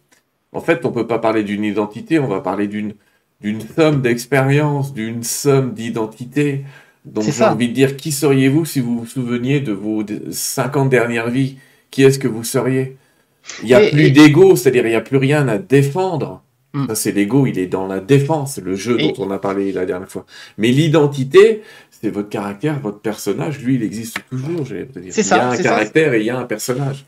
C'est ça, c'est ce que je disais, c'est qu'on mm. y a, on a une signature unique qui nous est donnée au, tout début, et, euh, et après, il y a effectivement, il y a cette progression. Et euh, il y a aussi quelque chose euh, qui, est bien expliqué, alors je vais essayer de, le dire clairement aussi, mmh. euh, c'est que on est, on, de l'autre côté, on a, on a toute cette connaissance. C'est-à-dire, comme tu le disais, on peut, on peut se souvenir des 300, 400, 500 dernières euh, vies précédentes, on se souvient des, des 1000 personnes de chaque vie qui ont eu un rôle, on comprend pourquoi elles étaient là, comment elles étaient là, pourquoi on a fait ci, pourquoi on a fait ça. Donc, tu vois, le, le, nombre d'informations, il est extraordinairement grand. Mmh et on s'incarne dans un corps qui est tellement limité que même le cerveau humain en fait euh, a du mal à retranscrire ça. Donc c'est à dire que même euh, nous quand on en discute, tu vois, le, moi je, je, je, veux dire, je pourrais imaginer ou en tout cas me, me projeter dans une dizaine de vies antérieures mais me dire 300 ou 400, t'imagines le nombre de, choses à assimiler. Euh, et, c'était intéressant aussi parce que cette, limitation du cerveau, les, euh, Michael Newton et Brian Weiss en, parlent très bien aussi, puisque euh, ils disent aussi que les, témoignages qu'ils ont, qu'ils ont, mm. qu'ils ont recueillis, ils sont quand même soumis à la limitation euh, de la capacité euh, du cerveau de l'interlocuteur. C'est-à-dire que les témoins, des fois, disaient Je vois, euh, puis ils disaient Mais en fait, j'ai pas de mots humains pour retranscrire ce que je vois. Donc on voit tout de suite en fait qu'on est, dans on est dans un véhicule limité et limitant. C'est ce que disent aussi tous ceux qui font des NDE, ne serait-ce que sur l'expérience de NDE, où souvent on a j'ai pas de mots, c'est indescriptible, et finalement on s'aperçoit que les mots vont faire une approximation, un échantillon de ce que tu as vécu, mais c'est pas descriptible. Va décrire justement le flux des âmes que tu as derrière toi. Tu sais, ah ben c'est euh, indescriptible. Et, et, ouais, complètement. Et, euh, et, en plus, nous, on a opté pour, euh, tu vois, l'image qui est derrière est, plutôt mm. blanche. On a, on a tourné dans un studio fond blanc. Et là, c'était, c'était parce que moi, ça me permettait aussi de jouer sur le, tu vois, sur les codes d'un au-delà mm. un peu, un peu blanc. et puis, jusqu'au moment où, la personne qui s'occupait des effets spéciaux m'a dit, tu sais que si ça avait été sur fond noir, on aurait vu ça aurait été beaucoup plus simple de faire les effets spéciaux. Donc refaire des, des, des, des ondes lumineuses sur un fond blanc, eh ben, c'était mm. très compliqué. On a commencé à travailler, tu vois, avec, avec les, les, les, lueurs qu'on a derrière, donc le rose, le violet, le jaune, le orange, qui, voilà, qui correspondent à des, à des codes couleurs qu'on connaît euh, par, rapport, euh, par rapport au chakra, par rapport à ce que beaucoup de gens mm. aussi, euh, tu vois, perçoivent pendant des méditations. Donc il a fallu, ouais, il a fallu retranscrire tout ça. Mais c'est vrai que quand tu te dis que quand tu arrives, tu arrives pas tout seul en fait, tu arrives avec des milliers, des dizaines, des centaines de millions d'autres personnes qui viennent de, qui viennent de finir leur incarnation. Euh, euh, est-ce qu'on est infiniment grand? Est-ce que la lumière, elle est, tu vois, dans nos codes euh, terrestres, est-ce qu'elle est, grande? Est-ce qu'elle est toute petite? Est-ce qu'on est des toutes petites poussières de, de, lumière? Est-ce qu'on est, est, des soleils? Tu sais pas en fait. C'est ça qui est dingue. Oui, c'est très dur. C'est pour ça que certaines religions disent tu ne te seras pas d'image de Dieu. C'est très compliqué de d'imaginer le tout, mais bon, allez, on continue notre histoire, David. On vient, on a quitté notre corps, on a rencontré notre guide, on a rencontré nos amis. Ils ont commencé à nous parler de d'autres vies, euh, de, de vies antérieures, de vies parallèles, de, de tout un tas d'existences qu'on aurait vécues. Et une fois que tu as fait ce débriefing avec ses copains, tu as effectivement dessiné un jury ça fait très étrange. C'est ça. Alors, et qu'est-ce que c'est que ce truc? Alors, c'est ce qu'ils appellent le, le, ce que les témoins appellent le conseil des anciens ou le conseil des aînés. Euh, les, les, les, les, deux, termes sont, sont assez utilisés.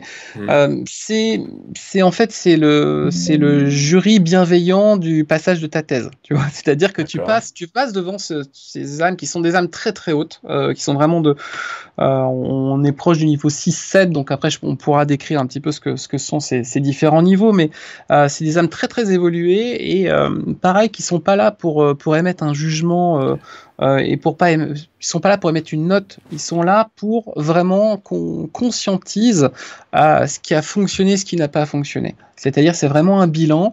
Mm. Euh, notre guide est à nos, à nos côtés. Euh, il prend notre défense. Il peut, il peut appuyer certaines choses aussi parce que lui nous connaît très très bien.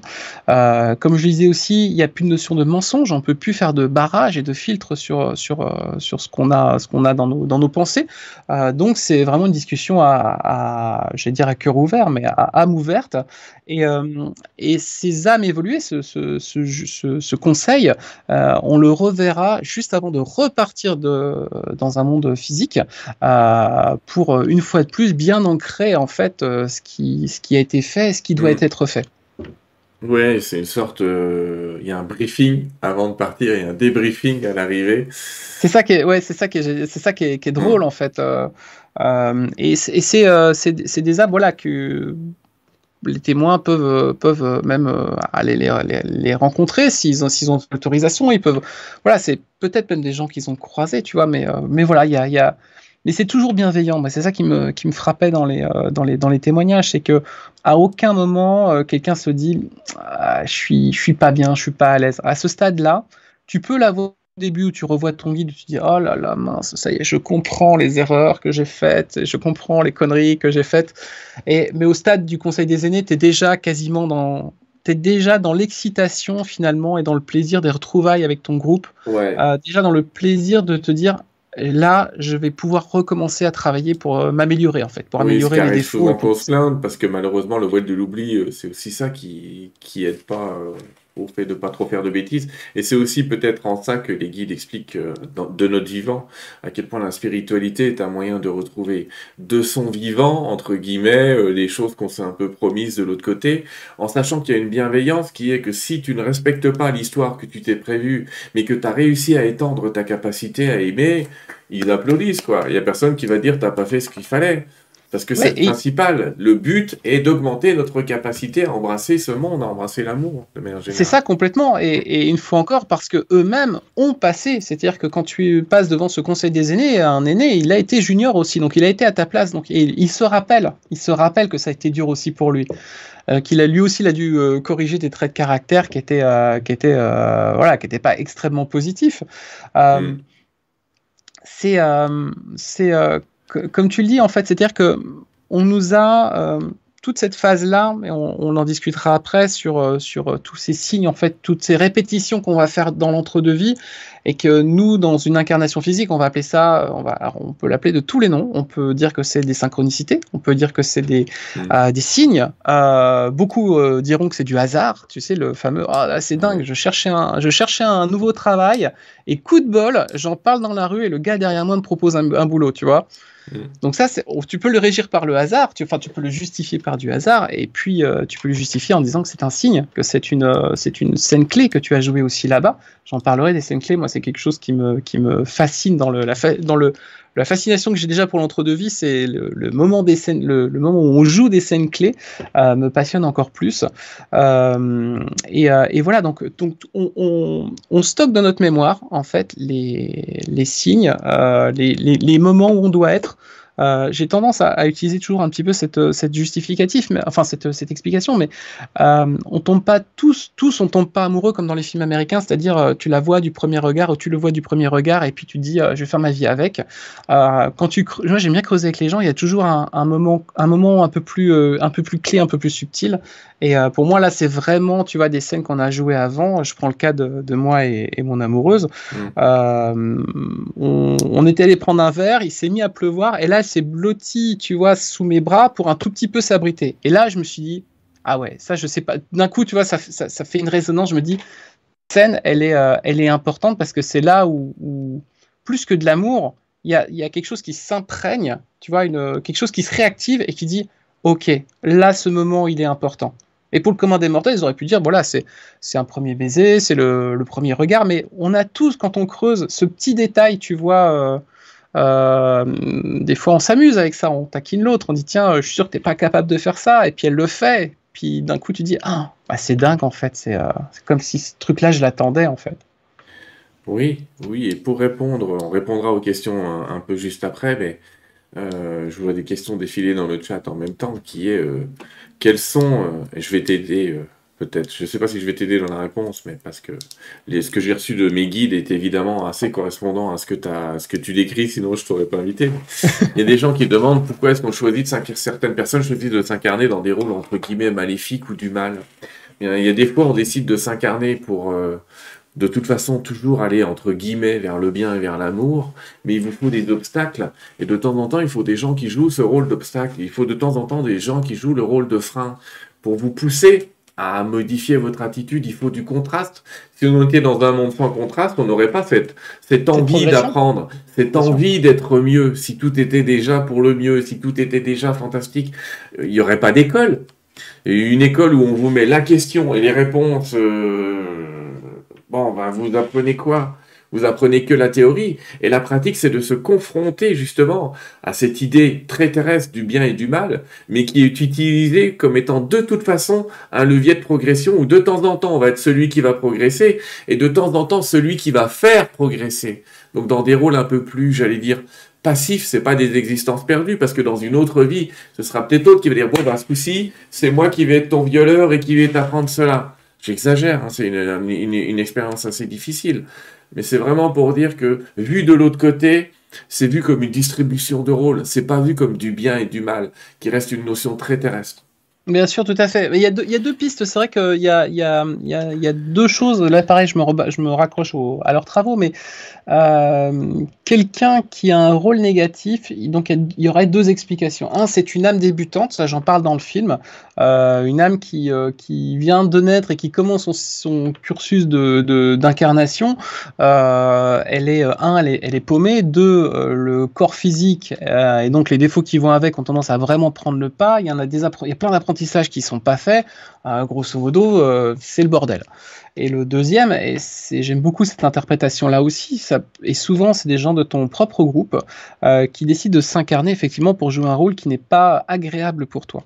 Euh, et de l'autre côté, c'est vu comme un acte d'amour euh, immense. C'est-à-dire que accepter de s'incarner pour jouer un mauvais rôle pour quelqu'un est, est, une preuve d'amour incommensurable, et, et c'est une fois de l'autre côté qu'on va s'en rendre compte.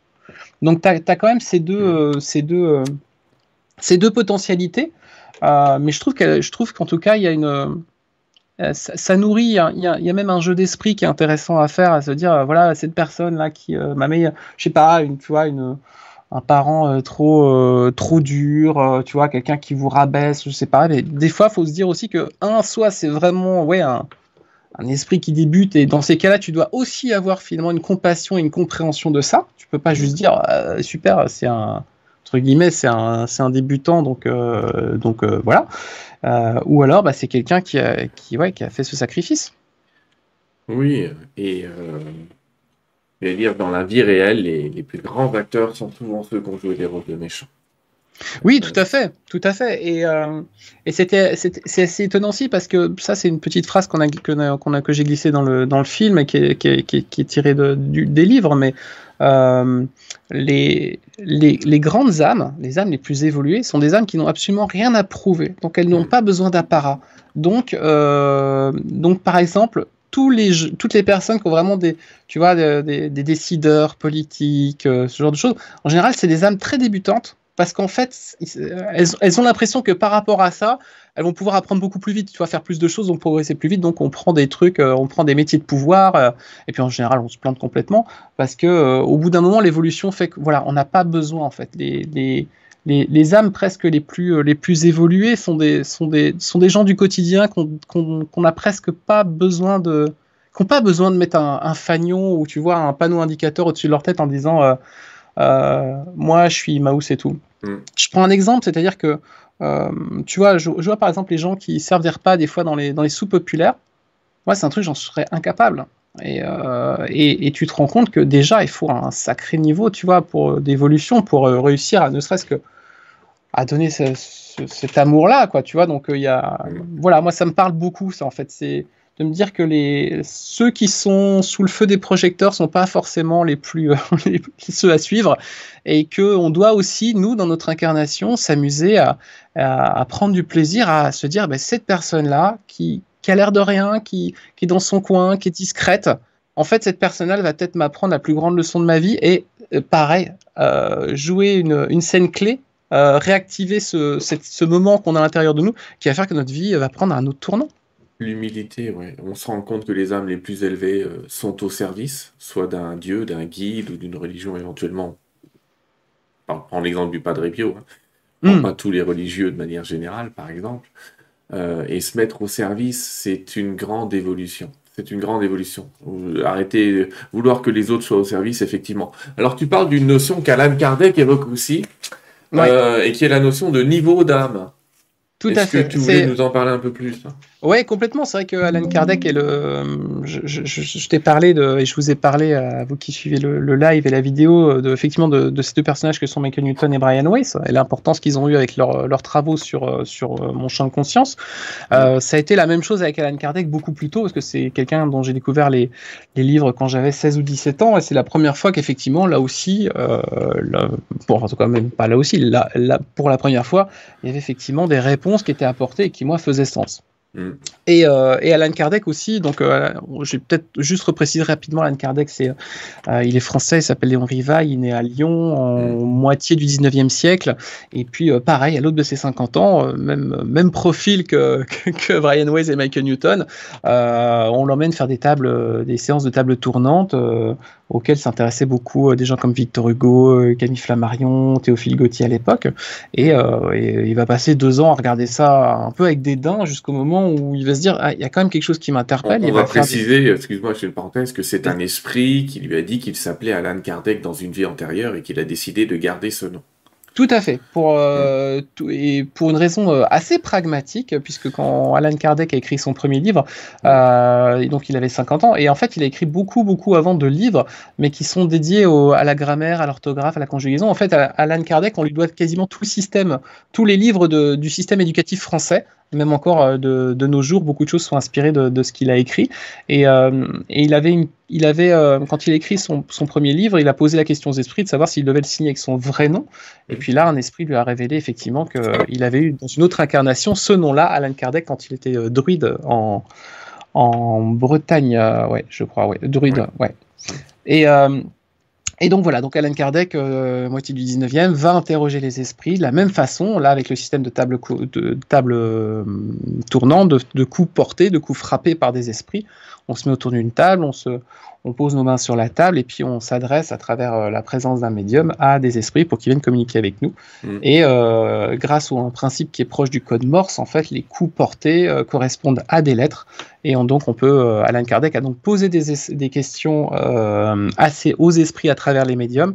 Et la même chose, c'est que dès qu'il y avait des questions, des réponses qui étaient concordantes, mm. toujours à la manière d'un scientifique, quand le quand le quand l'expérience se reproduit de la même façon, on peut, on peut euh, voilà, convenir que, euh, qu'il y a une, nouvelle loi, un nouveau, une nouvelle, euh, j'aurais presque dit une nouvelle formule mathématique, tu vois, qui, est gravée dans le marbre.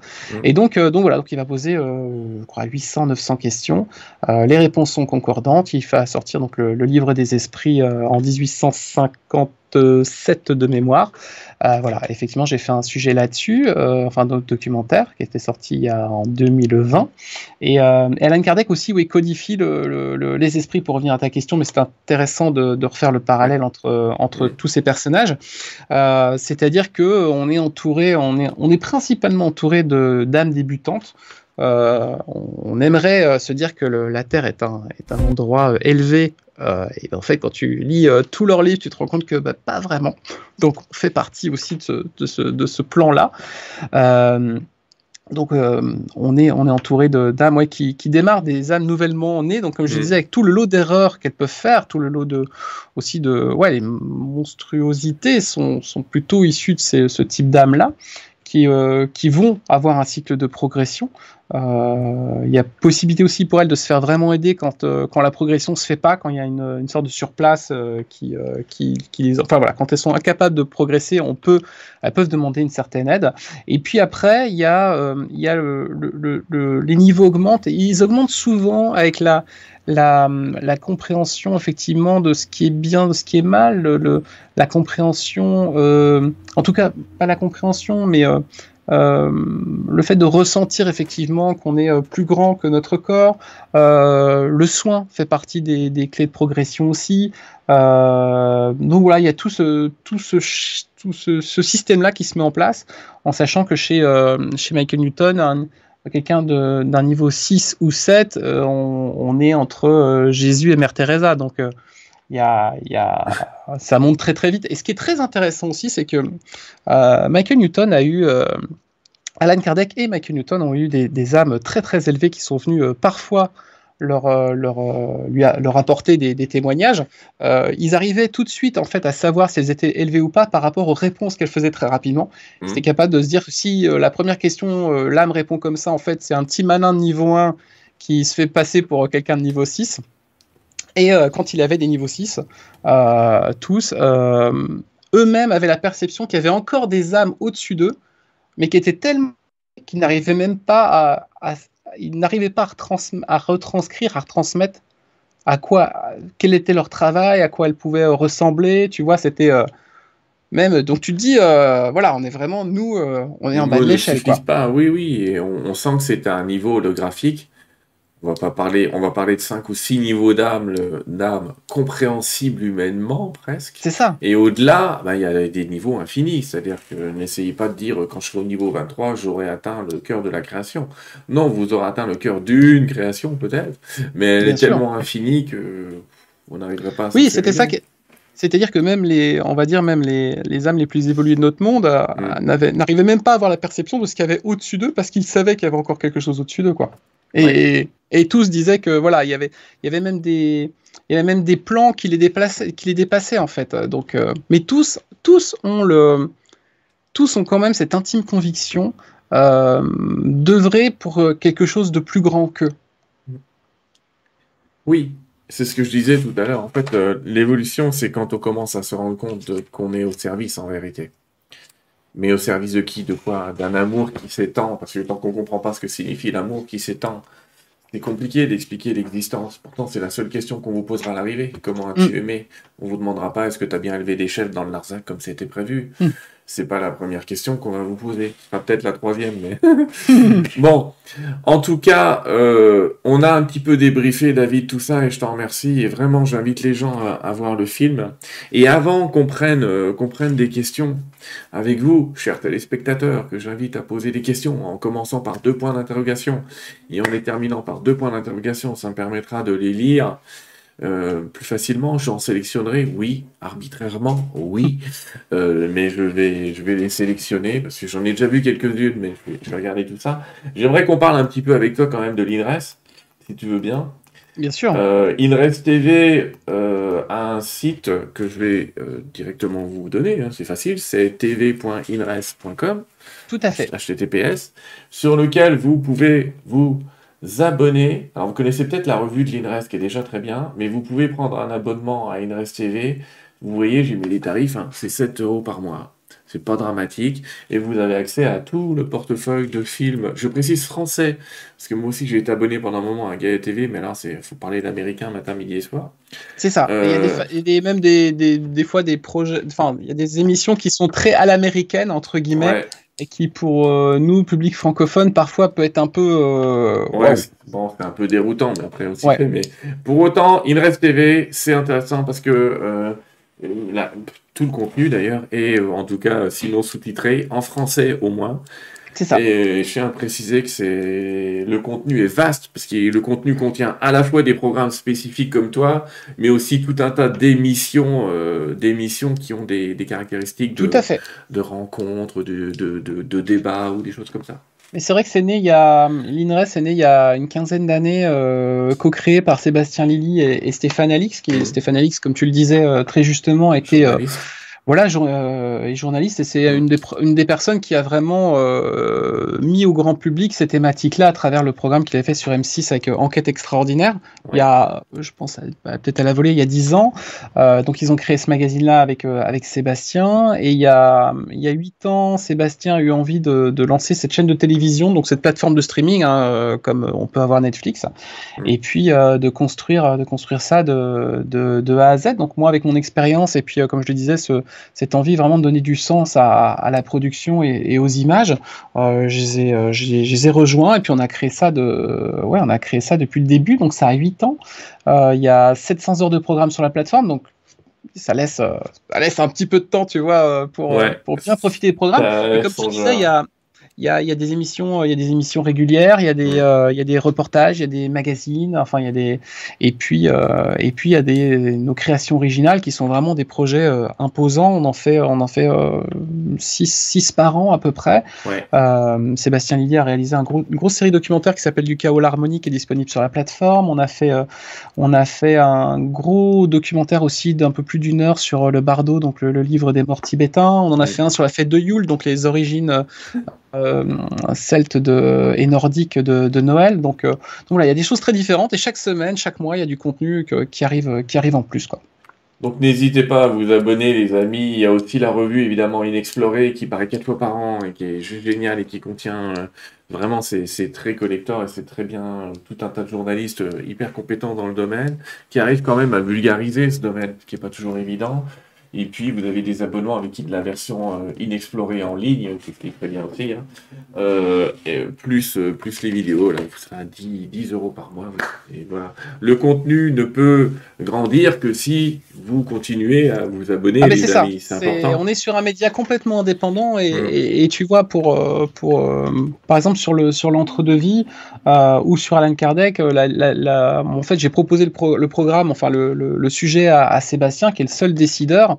Euh, et ça me change des, des, chaînes de télévision où tu peux avoir des fois 15, des fois 15 niveaux. Alors là, c'est pas des niveaux de conscience, tu vois, mais c'est pas des, c'est vraiment des niveaux aussi, tu vois. Donc, tu as 15 niveaux de décideurs. Euh, chacun veut lisser parce qu'il faut euh, faire comprendre à un tel, à machin, à la ménagère de 50 ans qui va aller chercher son, sa bouteille de voilà, ça. Et en fait, tu dilues, tu dilues, alors que l'avantage avec INRES, c'est qu'on a, on a vraiment cette liberté-là d'aller, euh, d'aller euh, dans notre thématique à fond parce qu'on sait que le public a, a, déjà, a déjà des clés de compréhension. Après, par contre, ça ne veut pas dire que nous, on ne doit pas faire aussi un travail, euh, comme je te le disais d'ailleurs, de, de, de faire entrer dans l'histoire, notamment sur, sur, ce film. Et voilà, et, et c'est une liberté comme, qui tu, est... comme tu le dis, vous n'avez pas l'objectif de plaire à la ménagère de moins de 50 ans ou de, d'introduire des éléments obligatoires vous laisse un ça, peu carte exactement. blanche dans le domaine. Exactement. Donc c'est un, un, champ de liberté qui est vraiment génial parce que euh, je te dis un, un projet comme l'entre-deux-vie aurait pas pu euh, voir le jour ailleurs parce qu'il faut le financer. Il faut, il y a quand même euh, une dizaine de comédiens. Il y a, on a tourné en studio. Il y a, il y a du mixage, il y a de l'étalonnage, il y a des effets spéciaux. Donc tout ça demande quand même aussi un, un petit budget, même si n'était pas, c'est pas des super productions hollywoodiennes, mais il y a quand même un budget à mettre sur la table pour, pour, pour faire ça proprement. On est parti pour un petit jeu de questions-réponses avec toi. Est-ce que dans les lectures que tu as eues, le, la notion de suicide a été évoquée? Oui, tout à fait. Euh, elle, est, elle est la même chez Alan Kardec et chez, euh, chez Michael Newton et Brian Weiss. Mm. Euh, le suicide, euh, déjà il y a une notion qui est importante, c'est qu'on ne choisit pas une incarnation et il nous autorise pas à incarner quelque chose qu'on n'est pas capable de supporter. Ça, c'est la première chose. C'est-à-dire qu'on ne nous, ne met pas sur les épaules un défi qu'on n'est pas capable de surmonter. Après, il se peut aussi qu'il y ait des choses qu'on n'ait pas vues, des signes qu'on n'ait pas entendus, des épreuves qu'on a choisies qui sont euh, très, très, très lourdes, parce que des fois, c'est pareil. L'esprit qui s'incarne se dit, tiens, je vais essayer de progresser en, en me prenant une super, des super euh, épreuves hyper dures, et puis à la fin, non, on n'est pas encore prêt complètement là-dessus, mais on a, on a les clés en nous pour le, pour le dépasser quand même. Donc, euh, donc le suicide. Et quelque chose qui, euh, qui c'est bah, euh, un, truc qui se finit comme ça devait pas se finir. Donc euh, c'est quelque chose qu'on comprend en, venant, en retournant de l'autre côté. Et puis il va falloir réaffronter l'épreuve et elle risque d'être un peu plus dure aussi parce qu'on fait quand même monter toujours un peu le niveau aussi de l'autre côté. Donc c'est un, un coup d'épée dans l'eau et ça veut dire qu'on n'a pas on on n'a pas trouvé les clés oui. Par contre, vous ne serez pas jugé, vous ne serez pas condamné, vous n'allez pas atterrir. Non, ça, ça c'est une vision euh, complètement. Tu vois, ça c'est une vision euh, très euh, judéo-chrétienne. Tu vois le, le truc dans voilà dans les limbes. Alors les témoins de Michael Newton euh, disaient quand même qu'il y avait une phase de turbulence. Et c'est pour ça d'ailleurs qu'une des premières choses qu'on fait quand on repasse de l'autre côté, c'est de recevoir ces, ces, sortes de soins qui viennent apaiser un peu tout ça. Euh, le, c'est pas, c'est pas anodin. Le suicide n'est pas anodin. Le suicide ouais. fait une marque qui est ouais. très forte dans le. Elle peut marquer l'âme comme elle a marqué le corps au moment du, au moment où on l'a pratiqué. Mais, euh, mais voilà, mais il n'y a pas de on, on s'est planté quoi. On s'est planté. Il y a une refait. notion de, de, de, purgatoire, effectivement, on va dire, mm. qui existe aussi. Euh... D'ailleurs, on le voit dans le film Nos Solar, d'ailleurs, tu vois, autre film qui aborde cet entre-deux. Oui, bien sûr. Dans, dans Solar, le film Nos Solar, il y a, l'exprime. On va, on va dire quand même à nos amis que Nos Solar est, est un excellent film. Hein. mm. mais que le bouquin est beaucoup, beaucoup plus complet que, le, que le film et qu'il y a eu énormément d'abrégés dans le film aussi. Il ne faut pas prendre le film comme argent comptant, c'est clair. Mais il y a eu parfois, ben, parfois quand vous réalisez, vous êtes obligé de faire des abrégés de, de l'histoire. Bon, Toro, Totoro, pardon, Totoro il s'appelle, nous demande en fait, euh, euh, en fait il parle de l'ascension et il dit euh, est-ce que ce serait une période Qu'est-ce que c'est en fait? Je vais lui répondre et on passera à une autre question. L'ascension en fait c'est s'apercevoir pendant le jeu que c'est un jeu. Je vais te dire ça comme ça. C'est vraiment la capacité qui existe. Euh, à force d'évoluer, à force d'être une âme évoluée, ben de s'apercevoir, j'allais presque dire que parfois c'est un bug, hein, mais, mais parfois c'est programmé, de s'apercevoir que tu es dans une illusion au moment de l'illusion, de s'apercevoir que tu es en train de faire un, un TP, un travaux pratique. Je vais te dire ça comme ça, pour pas compliquer euh, Complètement. ce qu'est la et, et, ça, et ça se vit très bien au quotidien, parce que je te dis, euh, moi j'adore regarder les signes, j'adore voir les synchronicités, j'adore maintenant, j'attends ça. Enfin, des fois, j'attends avec impatience parce que je me dis, mm. je me dis, là, il y a une problématique, donc l'univers va envoyer une solution. Il nous prépare un truc, oui. C'est ça. On comprend qu'on est aidé de l'autre côté. Alors, question d'Aurélie, justement. Est-ce que dans notre famille, notre groupe d'âmes, il peut y avoir des, entités type ange, archange, etc. Écoute, d'après euh, d'après ce que je ce que ce que j'ai lu, euh, on est plutôt c'est plutôt des guides qui ont ce niveau-là. Ou alors ça, ça sous-entend. Tu me corrigeras si on n'est pas du, du, point, du même point de vue, mais en tout cas, de ce que j'ai ressenti dans les livres, c'est que un, archange, on est quand même sur un niveau très très très élevé, ce qui sous-entend que s'il est dans notre groupe, on est soi-même très très très très élevé. Mm. Donc, euh, donc, comme je disais, la probabilité, euh, la probabilité sur euh, cette, euh, sur, on est dans un monde qui est donc extrêmement terrestre. Je rappelle qu'on se promène dans des boîtes de conserve qui marchent avec des, des bouts de dinosaures, euh, tu vois, euh, qui ont été pressés dans la terre. Faut, faut toujours relativiser à ce qu'on est, tu vois, et qu'effectivement des fois, moi, des fois, c'est ce qui me m'embête mm. un peu, tu vois, je me dis j'aimerais bien euh, d'un coup, tu vois, on te dit ouais, en fait, vous êtes niveau 5 et tu as envie de dire ouais, super, je le sais, je suis à niveau 5. Mais en fait pas du tout, ça c'est plus l'ego qui parle en fait. On est euh, sur terre, il considérait en tout cas sur le sur les témoignages, je crois que c'est chez Brian Weiss euh, ou Newton, je sais plus, j'ai un doute mais mais les deux tiers des âmes sont des âmes vraiment débutantes. et il considérait que les âmes de niveau 5-6 représentaient peut-être moins d'un pour cent de la population. Ouais. Donc, euh... ouais, c'est, je suis assez d'accord là-dessus. Et euh, je vais préciser à Aurélie qu'effectivement, euh, je suis d'accord avec toi aussi, les anges, les archanges sont de l'ordre des guides dans l'invisible mais que cette fameuse famille et groupe d'âmes, la plupart du temps, sont des gens qui sont euh, en transincarnation ou en incarnation avec toi. Mm. Euh, mais ça ne veut pas dire que c'est des gens que tu n'aimes pas, c'est-à-dire que c'est des amis, mais on ne peut pas parler de famille, mais on va parler de, de grands amis, parce que la puissance d'un archange à l'incarnation, c'est un archange incarné, je pense qu'il ferait cramer la moitié de la planète. en termes d'énergie, euh, c'est un peu dur à préciser, mais c'est vraiment compliqué. Une notion qui est intéressante, de question de Marie, mais toutes sont toutes intéressantes, vos questions, ne vous inquiétez pas, mais Marie nous demande... est-ce que la... Sylvain. Ouais. Est-ce que la notion de temps existe dans notre de vie?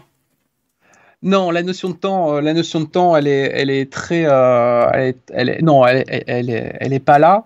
Euh, on va dire que c'est un juste temps. C'est le juste temps qu'il faut à l'âme pour, pour reconnecter avec qui elle est, ses vies passées, ce qu'elle a à résoudre et le choix de la prochaine incarnation qui est extrêmement important. chez certains, ça peut être rapide.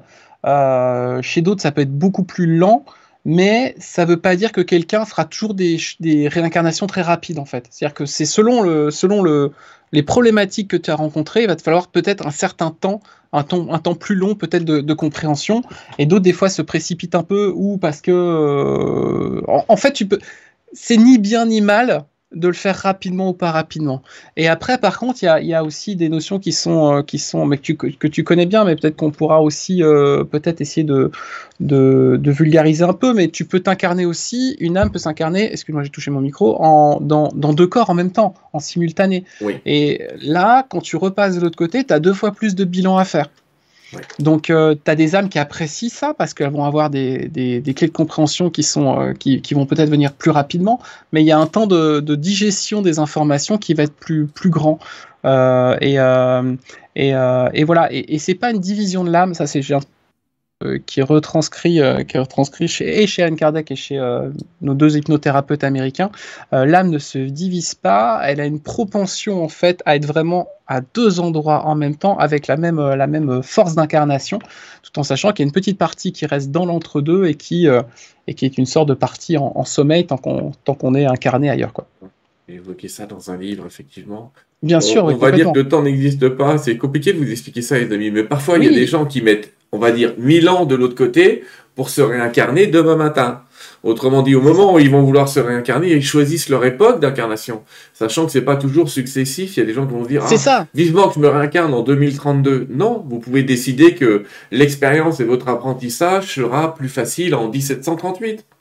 Euh, si vous avez décidé de savoir ce qu'est euh, euh, quitter la ségrégation, euh, quitter euh, le, racisme, vous allez peut-être décider d'être un noir dans les années 40 en Afrique du en Amérique ou à l'inverse l'apartheid en, en, Afrique du Sud. Vous allez décider de l'incarnation qui de la de l'époque qui correspond le plus à votre apprentissage. C'est ça, parce que le, le temps, donc c'est-à-dire que tu peux t'incarner dans plusieurs endroits en même temps, dans plusieurs corps, tu peux t'incarner euh, dans le passé, dans le présent, dans le futur, et on peut même imaginer que euh, tu peux t'incarner en Sylvain Didlot. Je peux avoir un, je peux arriver dans mon choix de, vie et me dire, bah tiens, cette fois-ci, j'ai envie de tester euh, ce que c'est d'être dans Sylvain Didlot ou dans David Fressino dans un tel et un tel. Et on peut se dire que dans, je sais pas moi, un laps de temps après, quelqu'un d'autre va se dire, bah moi je vais tester aussi la même chose, mais je vais changer, je vais voir si ça. Alors non seulement dans l'absolu ce que tu dis est possible, mais c'est vrai, on va tous être tous. Bien sûr. ça te commence à des niveaux de compréhension difficiles, mais un jour je serai toi et un jour tu seras moi. C'est ça. Et, et après, tu as le fait aussi de s'incarner dans d'autres mondes, parce que euh, il est, euh, ça c'est pareil, c'est notre, notre, cerveau, notre cerveau humain a des capacités de, de, de de projections qui peuvent être parfois limitées, mais, euh, euh, dire qu'on serait seul dans l'univers serait, euh, serait, très étonnant, tu vois, d'être tout seul. Il y a des millions, des millions de mondes, donc c'est-à-dire qu'en plus, tu peux t'incarner dans le temps, tu peux t'incarner dans l'hyperespace. Enfin, il y a des notions qui sont qui, défient toute, toute beaucoup en termes de compréhension, ça peut être vraiment compliqué et, dingue. Mais moi, j'adore ça, en fait. Plus tu projettes là-dessus, plus c'est dingue. Et pour donner un, un exemple d'illustration de ce que peut faire quelqu'un, enfin une âme de niveau 6 au niveau 7, c'est les âmes qui commencent à être capables de créer de l'énergie, c'est-à-dire du soleil. Euh, ça, on l'aborde aussi dans le film, c'est-à-dire que il y, a, différents, les âmes peuvent aller dans différents euh, mondes qui sont des, comme des, on va dire, des salles de classe. Chacune a, a, une fonction spécifique et notamment euh, le principe de l'âme est d'apprendre à, à, modeler la matière, à modeler l'énergie euh, et qui et de créer des choses qui vont se répercuter des millions d'années plus tard dans tel ou tel tel ou tel univers.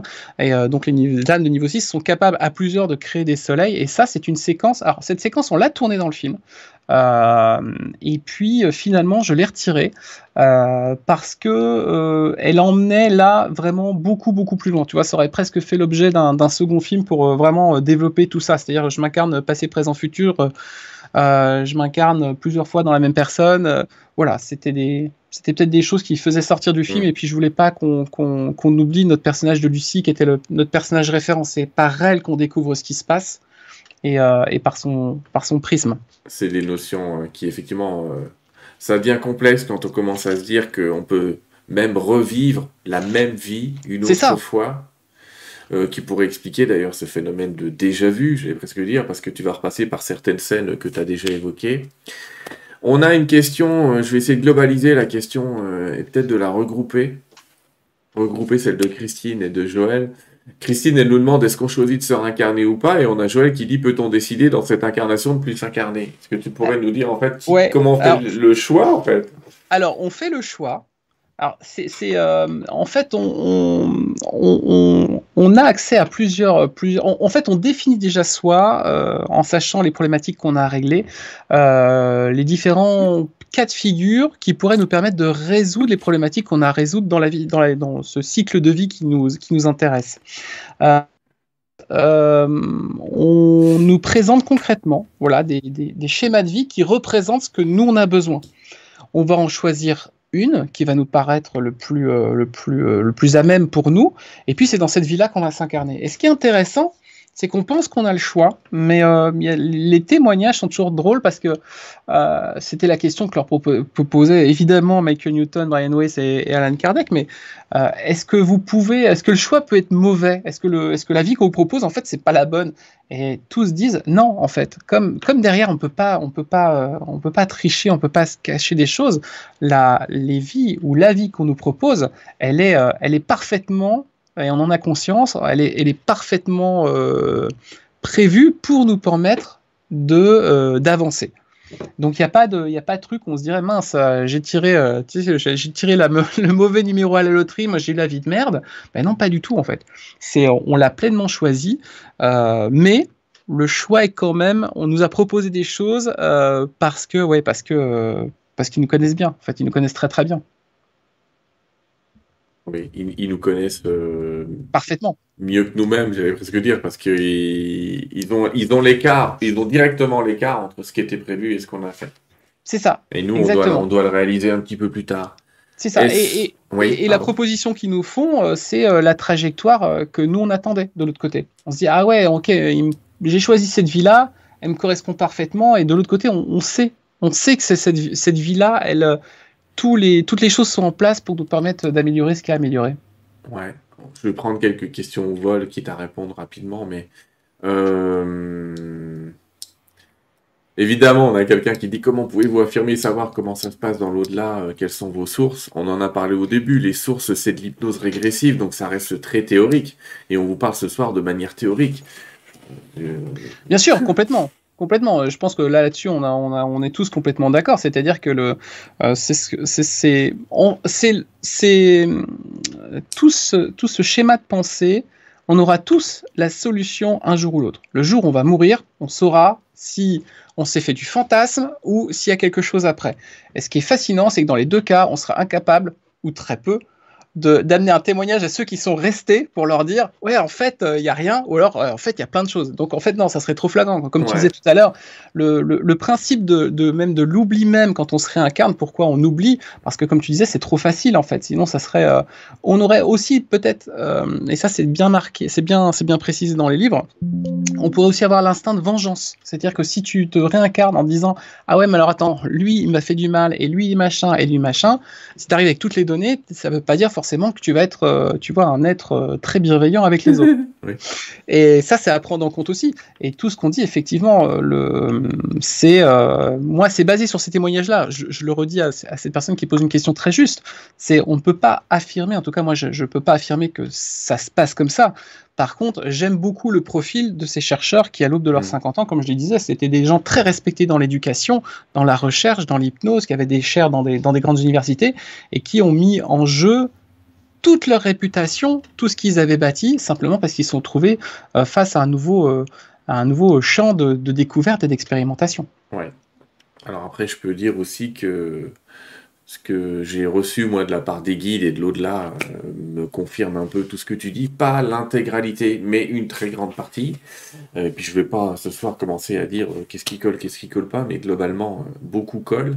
Et de vous dire aussi qu'on a quand même des témoignages sur le début, j'allais dire, les témoignages du début, c'est-à-dire la sortie du corps, bah, la NDE comme tu l'as vécu.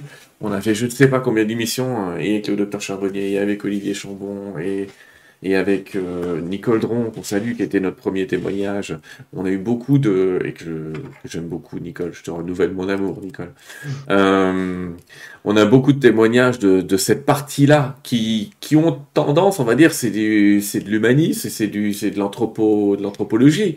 On a mm. des, des rapports humains, et c'est comme ça aussi, on apprend par des histoires parfois, des légendes même parfois, mais bon on a quand même des rapports qui nous montrent que la probabilité qu'il y ait quelque chose de l'autre côté, je peux vous dire qu'elle commence à être très très forte. Sinon, bah, lisez le bouquin, on a parlé il n'y a pas longtemps, on a fait une interview, souvenez-vous, hein, avec euh, le docteur Olivier Chambon.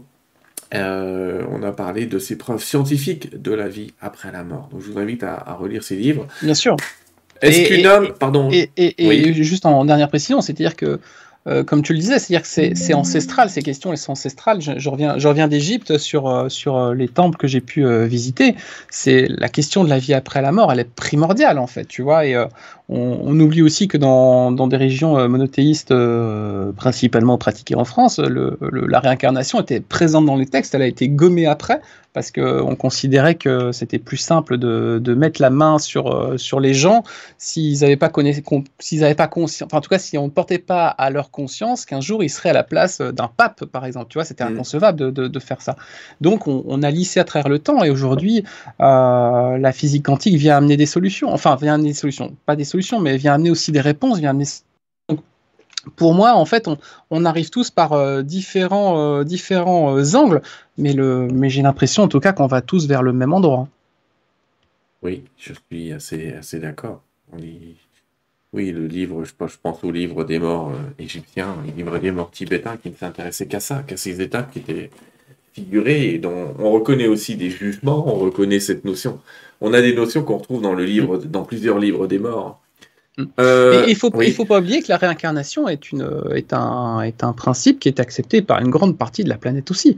Parce que nous, peut-être que dans une société euh, plus occidentale, on a, on a, on l'a un peu oublié, mais on oublie que le, bouddhisme et d'autres religions sont entièrement basées là-dessus et que à partir de ce moment où et beaucoup de gens d'ailleurs que je croise me disent ah ouais moi je crois à la réincarnation. À partir du moment où tu crois à la réincarnation il faut aller comprendre cette entre-deux-vie parce que c'est celle-ci qui va t'amener des explications.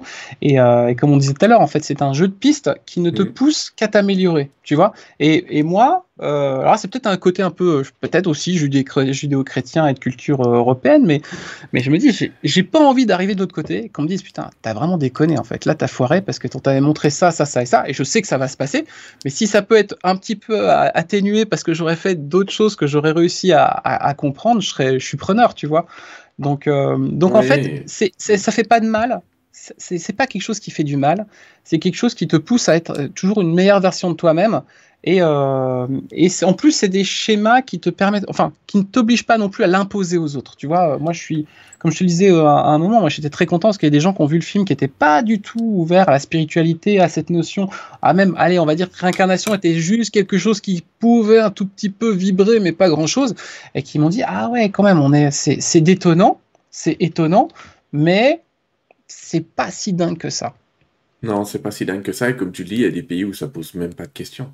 Ah ben nous, c'est il y a beaucoup, principalement, tu vois, sur euh, sur voilà sur euh, l'Amérique du Nord, l'Europe où ça pose des soucis. Enfin, ça pose des questions, mais il y a plein de gens sur la planète qui, euh, pour eux, c'est bien évidemment, c'est intégré complet. C'est culturel. Ouais. Est-ce qu'il y a encore des âmes à notre époque qui s'incarnent pour la première fois? On va répondre rapidement. Oui. Complètement. Est-ce que est-il vrai que nos enfants partis trop tôt deviennent nos guides? Alors ça, j'en parle dans le film. Euh, c'est, ça dépend du rapport qu'on a avec euh, avec euh, avec cette âme. Est-ce que cette âme vient du de notre groupe d'âmes Alors ça, ça, peut être une quelqu'un de notre groupe A. Donc mm. c'est-à-dire c'est un compagnon de route qui dit là cette fois-ci je vais jouer euh, l'âme de, cet enfant qui part trop tôt. Ça peut être quelqu'un du groupe B, c'est-à-dire quelqu'un euh, voilà qui on a croisé plusieurs fois et qui accepte, comme on le disait, de ce, mauvais rôle, ce mauvais rôle plutôt pour la personne qui reste bien évidemment. Ou ça peut être aussi quelqu'un du groupe C, c'est-à-dire quelqu'un qui, euh, a levé la main au fond de la salle en disant bon moi ça me dérange pas de le faire. On est en tout cas d'après les d'après les, témoignages recueillis, on est on est de, de, cet ordre. Mais ce qui est intéressant, c'est que la question elle, elle, elle, me permet de rebondir sur le film parce qu'effectivement dans le film euh, Lucie euh, a perdu, enfin en tout cas décide de perdre un enfant très tôt dans la prochaine incarnation, et elle explique justement, et le film se termine là-dessus, euh, ce qui se passe avec justement avec, cette âme en fait avec cette âme qui part trop tôt. donc c'est assez intéressant. Mais, mais l'âme qui part trop tôt, de toute façon, elle a accepté, elle a accepté sa mission aussi. C'est pas forcément une, c'est pas forcément une mission qui lui permet de progresser. Euh, parce qu'on n'apprend pas grand-chose sur un départ d'enfant très très euh, très très court, mais par contre on vient vraiment l'amener pour les autres. C'est vraiment l'épreuve est pour les autres, pas pour l'âme qui part. Et même pour l'âme qui part, elle a décidé de s'incarner en sachant qu'elle devrait euh, faire, faire, subir cela à, ceux qui restent. Complètement. L'amour inconditionnel, quelqu'un te dit vous n'en parlez pas, mais tu l'évoques plus que largement dans le film. Ouais, oui, complètement. C'est vrai que euh, c'est compliqué aussi de, voilà, de, donner envie aux gens de voir le film sans non plus euh, vous mâchez tout le, tout, tout le travail parce que j'en ai envie, Sylvain on en a parlé aussi, de, de, voilà, de garder des surprises et que vous ayez mm. un, intérêt par rapport à ça. Mais l'amour inconditionnel, il est, il est, il est présent tout du long du film d'ailleurs. Et, et c'est, je trouve qu'en ça aussi de l'interprétation que, que Lenny a du personnage, euh, elle le fait avec cet amour inconditionnel. Moi, il y a des plans de, de son regard à, à, notre comédienne qui, euh, qui, à chaque fois, tu vois, me, je me dis, oh, ça aurait pas pu être quelqu'un d'autre, quoi. Non, mais c'est. Même là, ça te fait guider d'en haut, mec. C'est-à-dire, t'as dû décider ça avant d'arriver. C'est ah, pas possible autrement. On va terminer un petit peu cette interview. Je vais répondre rapidement à trois questions, euh, qui étaient euh, ce qu'une âme peut décider d'apporter aux humains la preuve qu'elle s'est réincarnée Bien sûr, c'est même euh, beaucoup des travaux d'Alan Kardec travaillent aussi justement sur les preuves de réincarnation. En scientifique, il, allait chercher des preuves et il y en a d'autres. On a, on a fait une interview, souvenez-vous, il y a pas longtemps, sur ce sujet-là. J'ai envie de, de terminer l'émission. J'allais dire pas comme d'habitude, c'est-à-dire que je vais te laisser les mots de la fin, bien sûr. Je vais te laisser les mots de la fin. Je vais te laisser donner la... Mais après les mots de la fin que tu vas prononcer, je vais repasser la bande-annonce et on va terminer avec la bande-annonce de ton film. Ça te hmm. va? Écoute, ça me va très très bien. Je te remercie déjà d'avoir participé à cette émission, d'avoir apporté ton témoignage, d'avoir fait ce film. merci, bah, merci, merci de ta présence. Bah oui, et puis un grand merci à toi Sylvain, parce que c'est vrai que, euh, comme tu disais, quand on est réalisateur, on a tendance des fois à se cacher derrière nos films. Euh, et, moi, c'est une clé de compréhension aussi que j'ai euh, en ce moment dans mon parcours, d'assumer aussi ce côté de la voix, tu vois, de... je fais des films pour amener des émotions, mais mm. j'ai aussi envie d'expliquer ce qu'il y a derrière et, qu'est-ce qui m'a animé pour, tu vois, quelles énergies j'essaie de mettre dedans. Et, et je sais que j'avais j'avais été euh, touché parce que j'avais eu des super témoignages au tout début. Je te disais que euh, c'est drôle parce que les premières personnes qui voient le film, en fait, tu sais si tu t'es planté ou pas. Euh, et là, j'avais vraiment aimé parce qu'il y a des gens qui m'ont dit bah, c'est exactement ce que je voyais en méditation. Il y a des gens qui m'ont dit ah bah, ça aussi, tu vois, ça correspond à, tu vois, à des choses euh, que je sentais à l'intérieur de moi. Donc, euh, c'est là où tu dis, voilà, je, je pense me, ne pas m'être trop trompé. Et puis, euh, et puis voilà, et puis je, de pas non plus complètement me cacher toujours derrière le, tu vois, le travail de, nos éminents chercheurs en, en, au-delà et, et, plus. et voilà, et et d'expliquer, je pense que c'est important euh, d'expliquer euh, ce travail de mise en, de mise en lumière, comme je, comme je te le disais au début. C'est vrai que euh, quand, on, quand on écrit, quand on écrit, il n'y a pas de limite budgétaire. quand on fait un film, c'est très différent. Et, et, comment on plonge les gens dans l'histoire, comment on essaie de mettre des images sur, sur des choses, sur des sensations. je serais incapable de dire si, si ces représentations collent à ce que j'ai vécu quand j'étais enfant, parce que j'étais pas dans le tunnel, moi j'étais vraiment en mmh. décorporation à côté en train d'observer tout. Euh, et, et, voilà, donc le... mais je suis content parce que euh, j'espère en tout cas avoir rendu accessible et d'avoir envie aussi donner aussi envie aux gens de lire justement les livres de Michael Newton, Brian Weiss et Alan Kardec, qui euh, voilà, qui, qui sont voilà, c'est des, des, enseignants, donc ils abordent leur, leur, recherche comme ça et moi c'est vraiment quelque chose qui me parle. Il n'y a pas de doute à avoir. Alors je vais te laisser quelques secondes pour réfléchir à tes mots de la fin pendant que je vais je vais parler à nos spectateurs et leur expliquer quelle va être la prochaine mission. Je te laisse réfléchir. Les amis, euh, je suis encore rien préparé pour juillet pour tout vous dire. Mais quand même, on se revoit dans 15 jours. Et dans 15 jours, je ferai une interview avec François Desportes. Deportes. Et ce sera une interview où on va parler d'une, d'une dame. D'accord, qui s'appelle Michael Smallwright. Et Michael Smallwright, c'est une dame qui toute sa vie à cultiver son jardin en parlant aux esprits de la nature, en parlant aux devas. Donc on va, on va voir un petit peu, euh, je veux dire que François va jouer le rôle d'Elisabeth de Caligny et nous raconter un petit peu l'histoire de Macaël, comment lui l'a mis en route. On fera euh, un parallèle euh, avec tout ce qui est permaculture, etc. On va vous expliquer tout ça avec grand plaisir. Ça va être une, encore une fois, euh, une très belle émission. Je suis un peu en avance, mais je, suis assez excité de cette émission parce que je connais un peu le contenu et je sais que waouh, c'était vraiment top. Merci encore à, à TV de sa collaboration. N'oubliez pas, enfin n'oubliez pas, je vais dire, allez chercher votre abonnement, vous allez voir. Vous pouvez le prendre que pour un mois et tester, hein, mais vous verrez, vous allez, euh, vous allez vite y retourner à mon avis.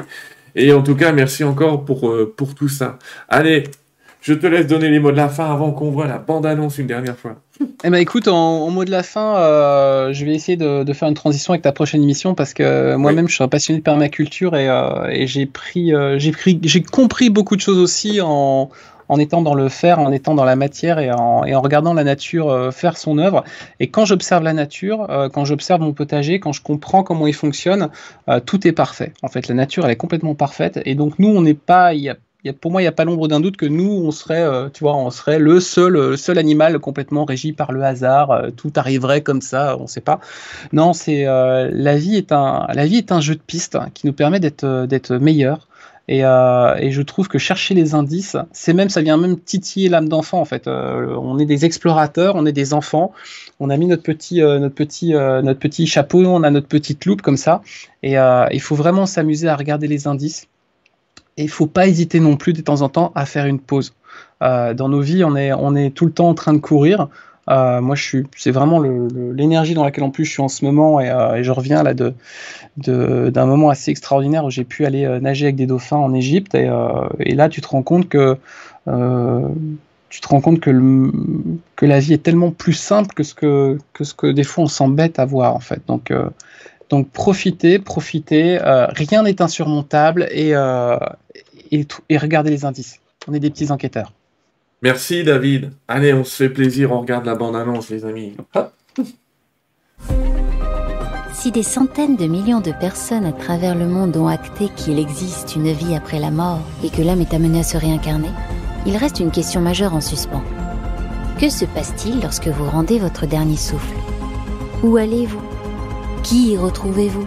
Et pourquoi? Quel choix serez-vous amené à faire pour définir votre prochaine incarnation? Je vous propose de m'accompagner pour une aventure exceptionnelle. Car pour la première fois, j'ai eu l'autorisation de vous ouvrir les portes de ce que nous appelons l'entre-deux-vie.